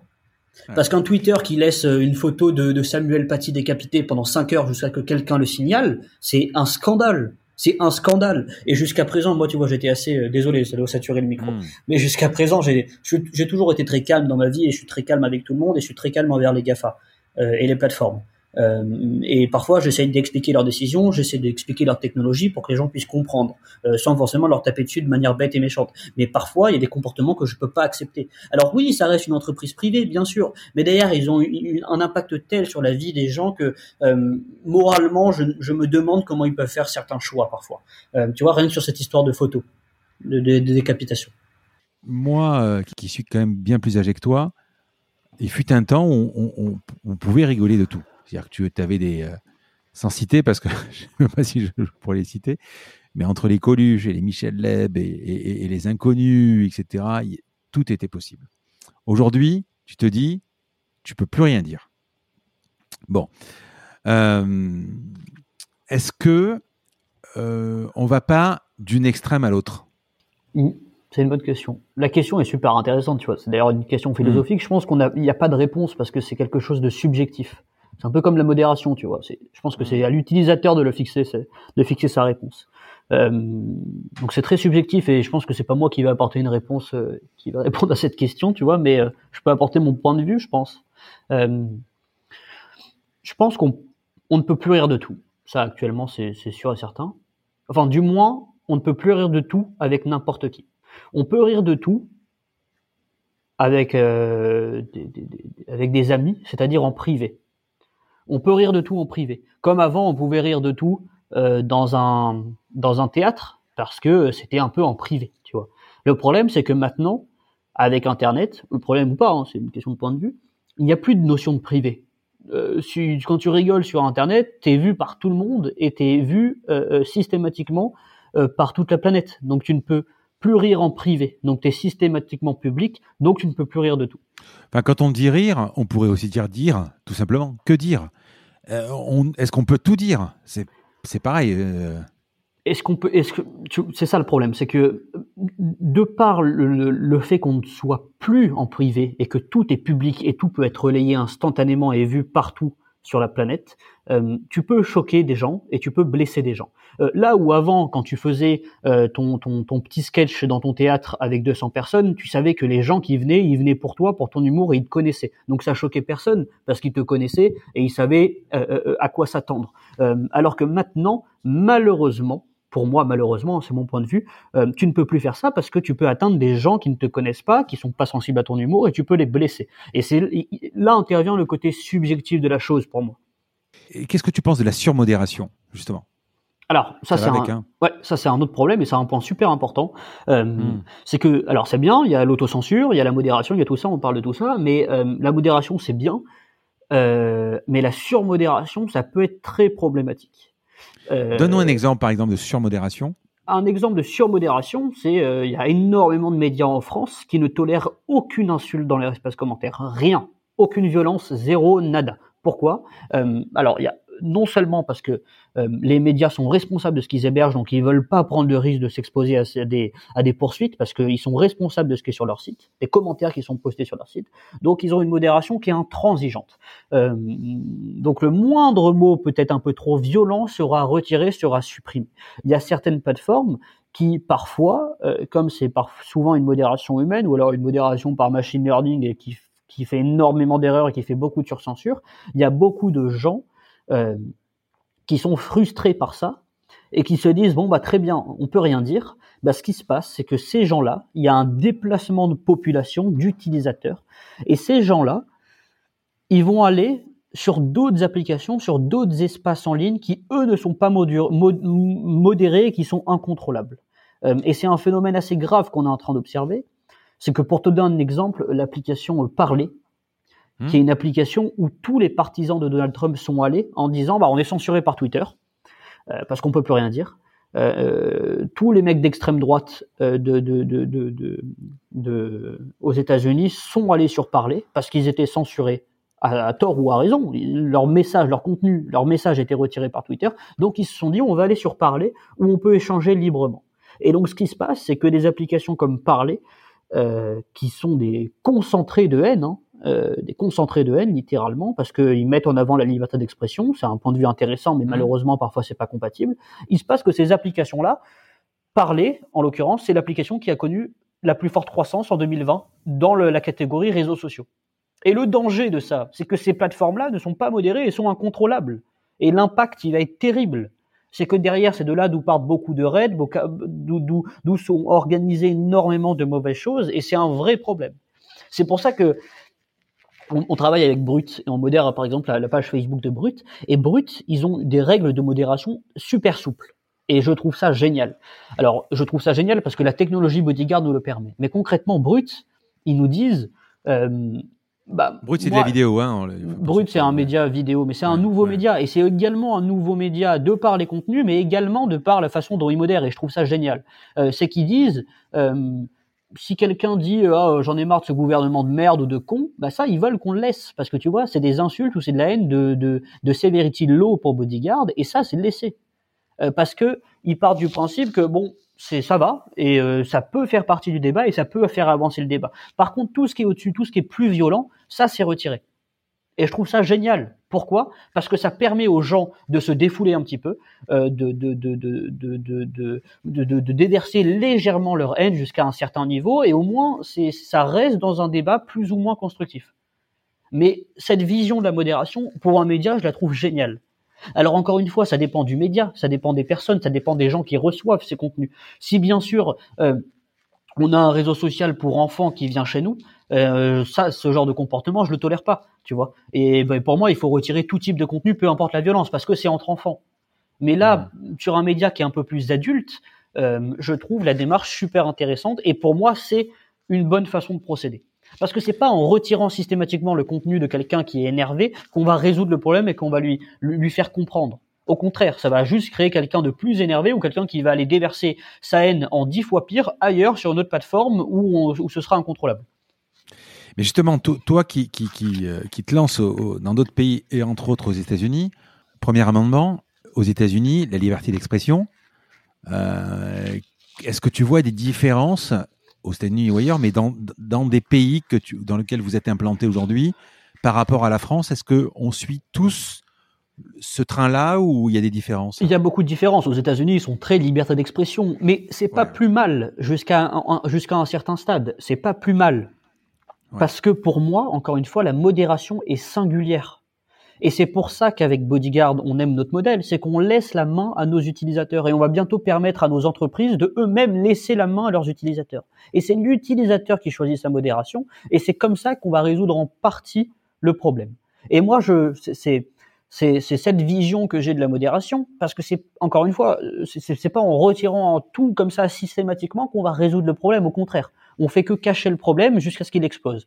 Euh, c'est pour ça que, euh, d'ailleurs, c'est pour ça que Instagram, il y a un an, a essayé de me recruter, tu vois, c'est parce qu'ils ont la même vision. Ils, veulent mettre en place la même vision. Mais pour répondre à la question, est-ce que tu sens que dans des pays, il y a plus de haine ou de harcèlement euh, que chez nous? Ouais, en Italie, tu as beaucoup de harcèlement. Dans les, dans, en Amérique du Sud, tu as énormément d'harcèlement et de cyberviolence. Et aux États-Unis aussi. Mais je suis certain que dans les pays nordiques, non. Moins. Hmm. Un peu moins, mais pas tant que ça. Alors, je pensais exactement comme toi, mais pas tant que ça. Hmm. Il y a quand même des, il y a quand même des problèmes. Euh, c'est l'être humain qui est comme ça. En plus, la situation euh, euh, socio-économique du monde actuellement euh, fait que les gens sont plus tendus, plus énervés, plus stressés, et que forcément derrière, ils utilisent aussi ces réseaux sociaux comme défouloirs. Donc forcément la haine augmente, le nombre de contenus augmente, le nombre de contenus haineux augmente, et, euh, et, c'est un problème. Et c'est d'autant plus un problème de surmodérer dans ces temps-là. Tu vois? Si tu supprimes un anti, si tu supprimes un commentaire d'un anti-vax, il va te dire ah bah regardez, je dis la vérité, on me censure. Et qu'est-ce qui va se passer? Il va juste avoir encore plus confiance dans ses idées et il va encore plus euh, vouloir dire ces choses-là sur d'autres plateformes, d'autres groupes, d'autres réseaux sociaux plus privés. Donc le, la, solution de notre problème, c'est pas forcément de supprimer systématiquement les choses. Il faut supprimer les pires trucs. Il faut supprimer les pires contenus, ça c'est évident. Tout ce qui est illégal, il faut le supprimer. Tout ce qui est entre enfants, tout ce qui est destiné à un enfant, il faut le protéger, il faut le supprimer. Mais tous les autres trucs qui sont un peu cette partie grise, il y a un travail de modération bien sûr parfois, mais derrière il faut aller aussi un petit peu plus loin. Il faut peut-être laisser un petit peu plus de de, de, de, de, place, le laisser peut-être un petit peu plus se défouler bien sûr dans la limite du raisonnable, mais en tout cas il faut trouver un, un bon juste milieu pour éviter ce problème de, de surmodération qui fait simplement des déplacements de population et qui fait que retarder et amplifier le problème. Ben, de toute façon, quand tu regardes euh, le principe même du réseau social, à la base, c'était euh, des réunions de pouvoir se mettre entre potes ou entre connaissances pour pouvoir échanger. Euh, voilà, aujourd'hui, c'est une tribune. enfin, pas tout le monde, hein, mais c'est souvent une tribune pour pour dénoncer, pour haïr, pour blasphémer, pour. C'est dommage, quoi. C'est assez dévié le truc, en fait. Mais bon, c'est C'est assez révélateur, malheureusement, de la, de la, situation euh, dans le monde. Hein. Euh, il y a des gens malheureux, il y a des gens énervés. Euh, il faut se poser aussi les bonnes questions. Tu vois, je, je, je... Et c'est moi qui te dis ça, c'est fou quand même, hein, parce que je, propose. Mais c'est important. En plus, tu es né dedans. Es né dedans je, suis né dedans, c'est mon métier et tout ça. Mais c'est important d'avoir aussi cette vision, je pense, selon moi, de ne pas être enfermé dans cette bulle-là. Euh, c'est important de euh, euh, avoir une vision un petit peu de l'avenir, tu vois, et de d'anticiper ces choses-là. donc c'est pour ça que l'expertise de bodyguard aussi, c'est de proposer des règles de modération à nos clients, parce que la mm. surmodération n'est pas la solution. donc, donc tout ça, c'est un sujet important. Avant qu'on passe aux questions perso, ça sera la, dernière partie. Je voudrais juste qu'on parle de la souveraineté numérique. dans cinq ans, il y aura une technologie qui permettra d'analyser tous les contenus européens générés par les utilisateurs sur les plateformes. Qu'est-ce que tu en penses? Ouais, alors, euh, on peut facilement imaginer que dans voilà, 5, euh, ans, tous les contenus digitaux générés par les utilisateurs sur les plateformes européennes ou non seront analysés par une technologie, soit de machine learning, j'espère pas, soit style bodyguard, je l'espère, pour justement modérer ces plateformes-là.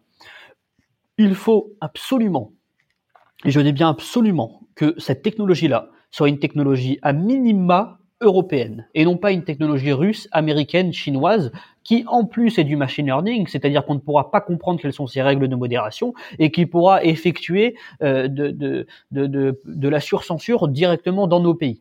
Euh, donc il faut que la technologie qui va modérer, analyser, protéger tous les utilisateurs des réseaux sociaux, des plateformes sociales, euh, des gens présents sur Internet dans les années à venir en Europe soit une technologie de modération européenne avec des règles de modération claires et transparentes qu'on explique bien ce que ça va être, c'est que à partir du moment où tu vas taper quelque chose, euh, ça va passer dans une moulinette. Exactement. Qui va le valider ou qui va pas le valider. Et c'est déjà le cas. Hein. C'est déjà le cas tout ce que tu envoies est passé dans une moulinette. T'envoies un mail, c'est passé à la moulinette anti-spam pour regarder si c'est pas du spam, si c'est pas du phishing. Tout ce que tu postes sur les réseaux sociaux, c'est analysé par les, les, les, les, les algorithmes des, des, réseaux sociaux qui marchent plus ou moins bien. C'est une question de point de vue et il y en a, il y en a très peu qui marchent bien, on va dire. Oui, mais, ils sont quand même analysés. Oui, mais c'est tagué ou supprimé a posteriori. C'est-à-dire que si maintenant on termine l'entretien je te remercie sur Facebook ou sur euh, et que je te t'insulte dans deux secondes, tu verras mon commentaire de toute façon, qu'il soit supprimé un peu après eux. Ça, dépend, ça, dépend, ça dépend des plateformes. Il y a des plateformes où le commentaire sera même pas posté. Tu vois, il y a des plateformes euh, comme euh, euh Facebook, par exemple, sur leur page, sur les, les pages Facebook proposent un filtre à mots clés un filtre à injure, pardon, et tu peux activer ce filtre à injure et en gros, il ne laissera passer aucune injure. Mais du coup, si quelqu'un dit je suis, euh, je me suis fait traiter de con dans la rue, euh, il va pas laisser passer le commentaire non plus parce qu'il y a le mot con à l'intérieur. Euh, donc tu vois, c'est tous les contenus que tu postes déjà sont analysés par des par, par une technologie. Mais là, je parle ici des Gafa. Je parle ici des Gafa euh, qui ont leur technologie en interne, qui marche pas très bien, on va dire, hein, pour pas pour être gentil. Hmm. Euh, mais à terme, toutes les entreprises auront une technologie similaire. Peut-être chez Bodyguard, ils seront peut-être branchés chez Bodyguard, peut-être ailleurs, euh, mais ils auront une technologie similaire. Euh, tout comme la, la, la, HD est devenue la norme quand tu proposes des vidéos sur ta plateforme, bah, la norme ce sera d'avoir une technologie qui protège tes utilisateurs des contenus haineux ou qui modère ta plateforme. Et il faut que cette technologie en question soit une technologie où on peut déjà comprendre les règles de modération, euh, donc déjà ne pas utiliser de machine learning dans l'état actuel du moins. Et en plus de ça, euh, il faut au moins que ce soit une technologie européenne, sinon on va avoir des gros problèmes. Charles, on va passer aux questions perso, dernière partie du, podcast. Ta plus grande fierté? Ma plus grande fierté, ma plus grande fierté, euh, ma plus grande fierté, il y a deux choses. Je pense que c'est le, le fait d'avoir construit une équipe. Euh, c'est que parfois, tu vois, on a des réunions tous les lundis matin, tous ensemble, mmh. rien de nouveau, hein, toutes les boîtes font ça.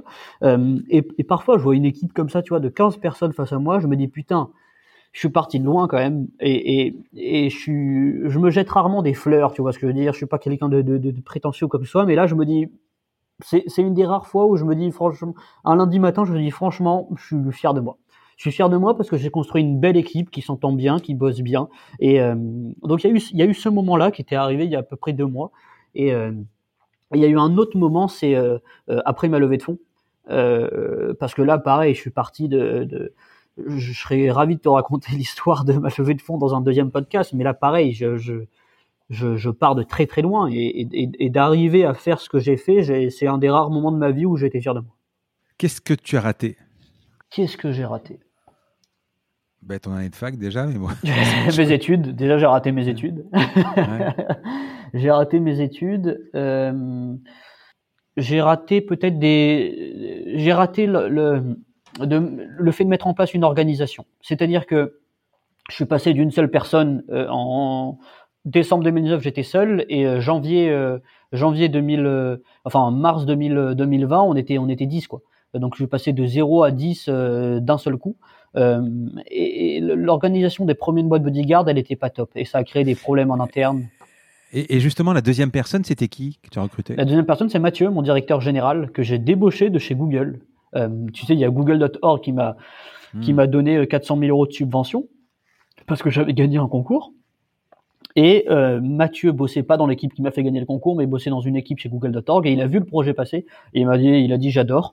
Euh, donc il, il, habitait à Sydney avec sa femme et ses deux enfants et euh, et il part euh, et il me dit bah vas-y je veux venir avec toi et c'est mon, il vient s'installer à Nice avec moi et c'est mon c'est mon c'est ma première recrue. Quand tu as 23 ans ou 22 ans, tu as les caisses pleines puisque puisque tu viens de faire une levée de fonds. Tu veux la personne qui est en face, mais qui a peut-être à quel âge il a Mathieu a 32 ans. Voilà. C'est quoi les. S'il te dit je veux quatre fois mon salaire, ou s'il te dit je veux ça, je veux ça, comment tu, comment tu fais Quel conseil tu prends Comment tu as appris à recruter? Comment j'ai appris à recruter?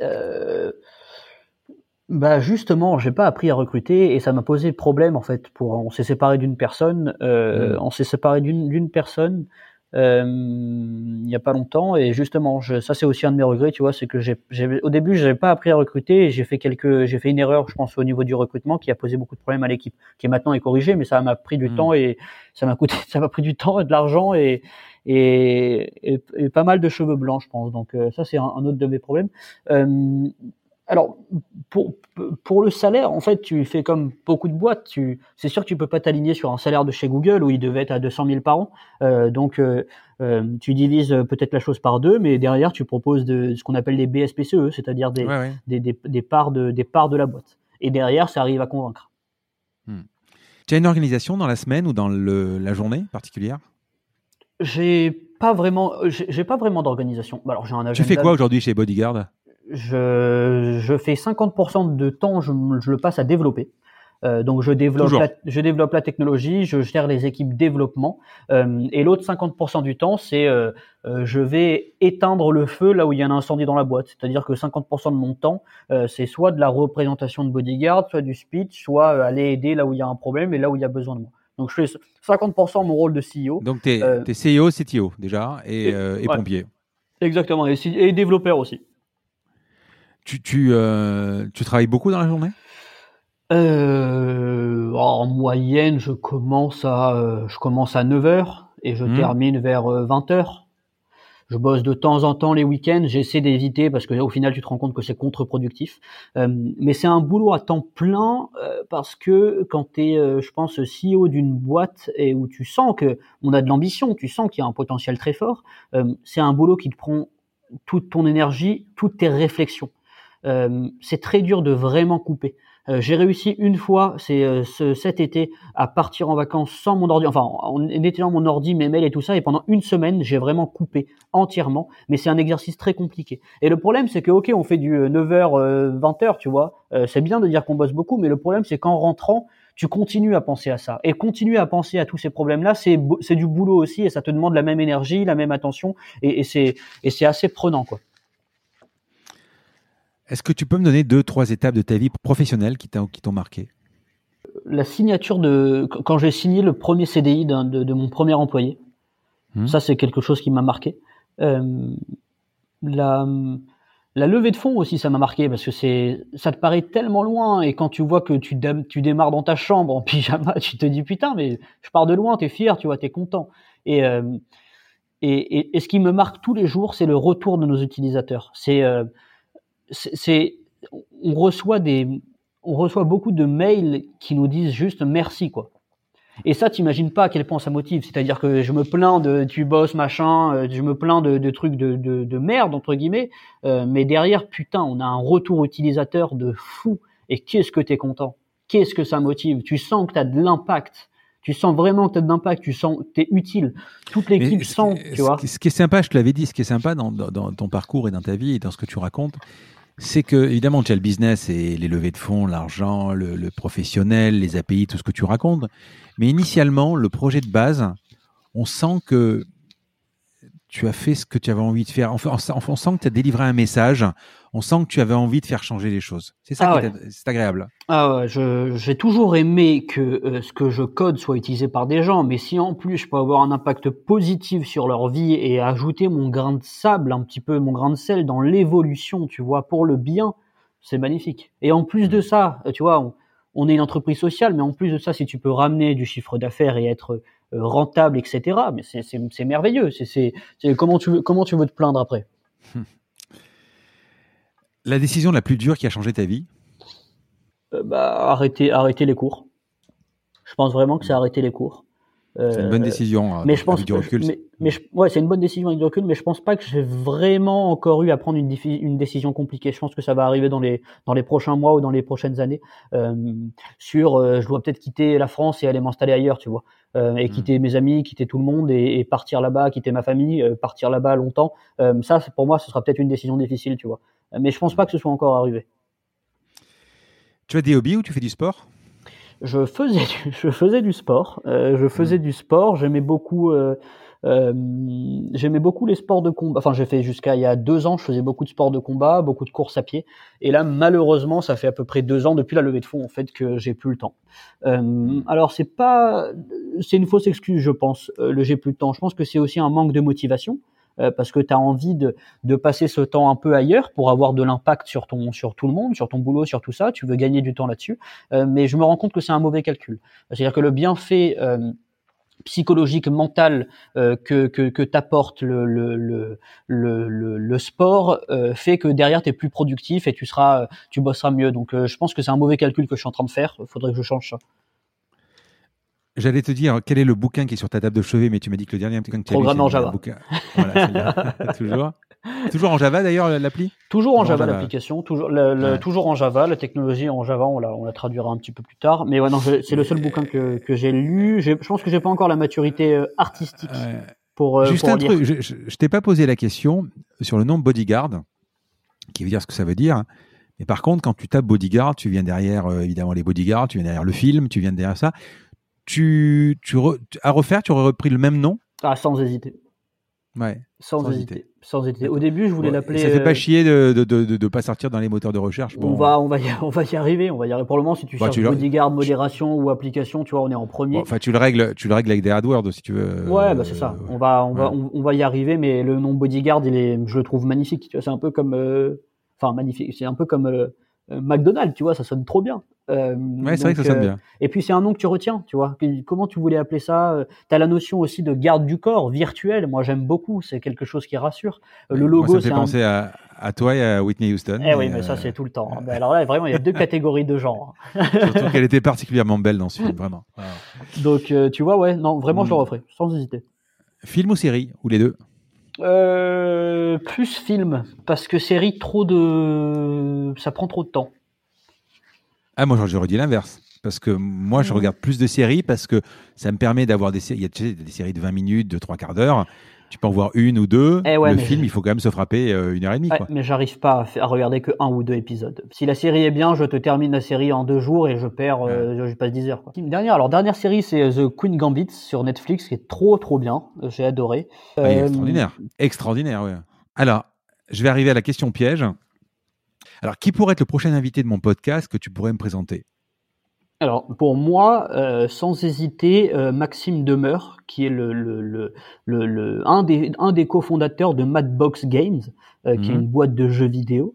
Mhm. Et j'ai généralement un peu de mal avec le, je crois que tu vois de quoi je parle, le, cliché mhm. du, le cliché du, du euh, jeune start parisien qui se prend un peu pour quelqu'un d'autre. Euh, j'ai généralement beaucoup de mal avec ces gens-là et donc c'est pour ça que euh, Maxime, j'ai, on m'a introduit avec lui il y a, il y a un mois, peut-être un mois un mois, un mois et demi. Euh, j'ai échangé une heure avec lui et franchement, euh, coup de cœur de fin d'année 2020 parce que le mec, euh, trop cool. on a la même vision des choses. Il se prend pas la tête, il se prend pas pour quelqu'un d'autre et c'est agréable de parler avec ce genre de mec. alors que le mec a levé 50 millions. Enfin, tu vois, il, il, il, y en a qui ont fait mille fois moins que lui et qui se prennent pour vraiment pour pour pour, pour quelqu'un d'autre. donc, je trouve que c'est une qualité de rester humble malgré tout ça. Euh, parce que tu as un risque de melon euh, euh, assez rapide, j'ai l'impression, dans ce milieu-là, et ça peut poser des problèmes si tu es mal entouré, on le voit tous les jours. Hein. Mais donc voilà, je te, je te ferai l'intro avec grand plaisir. Deux questions encore. Quelle serait la phrase du ou la, quelle serait la phrase ou la citation qui résume ton parcours? J'ai pas vraiment de citation. Je suis pas très citation. Hein. Ça fait c'est très hmm. start-upper parisien d'avoir une citation. ouais, les valeurs. après, je pense déjà. En fait, moi, voilà, qui résume mon parcours, c'est que comme je suis plutôt jeune et que je suis amené constamment à travailler avec des personnes plus âgées que moi, euh, hmm. je pense que la, la première chose à avoir, c'est l'humidité. Sinon, tu passes très très vite pour un petit con et derrière, tu n'as aucun impact. Donc tu vois, euh, la, la, valeur numéro une quand tu es jeune et que tu es comme ça, tu essaies de faire quelque chose, tu montes une boîte et que tu commences à avoir des employés, la première des choses, euh, c'est d'être humble c'est d'être humble et de et de et de, de, de travailler la façon dont tu parles aux autres. Peu importe l'âge de, la personne en face, il faut que tu travailles ça. Sinon, tu passes vite pour un petit con, tu passes pour le petit con prétentieux et derrière tu tu tu tu as peu d'impact, tu te fais pas écouter, tu ne convaincs pas les gens de te rejoindre euh, et ça ça te ça ça peut te poser euh, énormément de, de de, problèmes. Donc moi, si je devais résumer mon parcours, c'est ça. Euh, c'est avant tout l'humain, l'humain et l'humilité. Voilà pour les jeunes. Humain, humilité. Allez, je te pose la dernière question du podcast. Donc, ce podcast s'appelle La combinaison parce que je cherche à comprendre la combinaison d'éléments qui a amené la personne que j'ai en face de moi là où elle est. Donc, Charles, quelle est la combinaison pour devenir Charles Cohen? Je te donne quelques, éléments pour t'aider. Euh, du travail, du talent, des opportunités saisies, de la chance, euh, de la résilience, de la persévérance, de la curiosité ou un autre ingrédient euh, auquel j'aurais peut-être pas pensé. Ou le tout, hein euh, Alors, je pense que la première chose, c'est le, hein, le, bagage technique qui est venu par la curiosité. Hmm. Ensuite, c'est l'entourage. Euh, être bien entouré par ses amis, par sa famille. J'ai la chance d'avoir deux grandes sœurs qui me recadrent constamment. Hmm. Et qui m'ont toujours recadré. Hein. Euh, enfin, je, je, suis personne et j'ai rien fait, hein, mais qui m'ont toujours recadré parce que je suis petit frère. Et ça, indirectement, ça t'aide. Euh, donc mon secret, tu vois, c'est ça. Euh, c'est, je pense, ça qui m'a. Tu vis toujours chez tes parents? Je vis toujours chez mes parents. je, je vis toujours chez mes parents. Euh, je pense que c'est la dernière année là. Je vais, je vais partir. Ça commence. Euh, c'est qu'ils sont cool. Ils sont trop cool. Ils sont trop trop cool. Je suis trop bien chez mes parents. C'est ça le problème. C'est qu'ils sont trop cool. C'est, c'est, ils sont trop cool. C'est un problème. Il faut que je parte. Il faut que je m'émancipe un petit peu. Je t'ai coupé, vas-y, continue. Mais donc voilà, tu vois, ça part par le bagage technique, euh, le bon entourage, la bonne éducation, les bons parents, le, avoir deux grandes sœurs, c'est important pour te recadrer constamment. Euh, euh, derrière, c'est beaucoup de travail, énormément de travail, du travail. Pourquoi? Pour remettre en, du travail pour provoquer la chance. Euh, on dit souvent, ouais, tu sais, les startups c'est de la chance. Euh, pour moi, ça se provoque beaucoup, en fait, et c'est le travail qui va te permettre de parfois provoquer la chance et de saisir les bonnes opportunités. Euh, mmh. Donc, il y a à la fois le travail technique, le travail de provoquer la chance. le le problème aussi de beaucoup de développeurs, de fondateurs techniques, c'est qu'ils sont trop techniques et ils n'arrivent pas à vulgariser, ils ne comprennent pas le marché et ça c'est un vrai problème. Donc je pense que ce qui est important, c'est de, comprendre le marché, de ne pas euh, trop se perdre dans le développement produit et technique et de bien vulgariser euh, ton produit pour pouvoir convaincre les gens de te faire confiance et de te rejoindre. Ça c'est un problème que beaucoup de, de mecs qui sont des génies n'ont pas et c'est euh, et c'est ça qui c'est ça qui pose problème. Le produit ne fait pas tout et c'est pas avec un produit ultra technique que tu vas forcément conquérir un marché. Euh, donc ça ça voilà c'est c'est ça et je pense que avec tout ça il te faut un peu de sens de l'humour et d'humilité et derrière tu arrives à, à faire en sorte que des, des gens te fassent confiance euh, euh et t'accompagnent dans ce super beau projet. Euh, donc pour, pour, moi voilà c'est ce petit mix de tout ça qui pour le moment fait que j'en suis où j'en suis. Euh, et encore une fois tu vois j'estime que j'ai absolument rien fait et qu'il me reste il me reste tout à faire et qu'on a des, des, montagnes devant nous mais c'est super excitant. Tu te lèves tous les matins en te disant que putain tu peux potentiellement faire bouger le monde Charles, j'ai passé un super moment, j'espère que toi aussi. C'était super. Franchement, je me suis régalé, c'était brillante et euh, c'était agréable, on a fait le tour, j'espère. Il y aura encore plein de choses à dire, mais bon, euh, euh peut-être l'occasion d'un deuxième podcast. Avec plaisir. Franchement, j'ai passé un super moment. Merci beaucoup Frédéric, bah moi aussi, franchement, euh, premier podcast de ma vie, je pense que euh, j'ai essayé de mettre la barre haute en, en te choisissant. Euh, donc, euh, donc merci de m'avoir choisi toi déjà dans un premier temps. mais c'était c'était super. Et, puis on, remercie quand même Nicolas de d'Upscotch. On remercie Nicolas. Qui nous a mis en relation. Voilà. Ouais. À bientôt. À bientôt. Merci beaucoup encore. Salut. Salut Charles. Je vous remercie d'avoir écouté cet épisode. Comme promis, voici le code de réduction pour commander sur papeo.fr. C'est la combinaison, tout en majuscule. Je vous offre 10% de remise sur votre première commande. Parlez de ce podcast à vos amis ou à vos collègues de bureau, partagez-le le plus possible.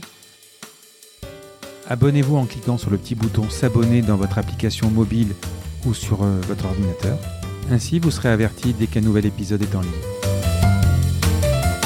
Je sillonne la France pour vous proposer de nouveaux invités c'est vraiment beaucoup beaucoup de travail. Ce n'est pas mon métier, vous l'avez peut-être compris. C'est une passion que je pratique en dehors de mon job. Si vous avez apprécié cet épisode, dites-le moi avec des étoiles, 5 de préférence sur Apple Podcast, anciennement iTunes, et d'y ajouter un gentil commentaire, ça me fera plaisir. Ça me permettra également de remonter dans les classements. Et puis si vous n'êtes pas Apple, c'est pas grave, parlez-en autour de vous, partagez sur les réseaux sociaux, c'est prévu sur votre application de podcast préférée. Enfin, vous pouvez vous abonner sur lacombinaison.fr pour être averti dès qu'un nouvel épisode est en ligne. Je suis Frédéric Azoulay. N'hésitez pas à me faire remonter vos remarques, vos questions, mais aussi des invités que vous aimeriez entendre. Je vous dis à bientôt.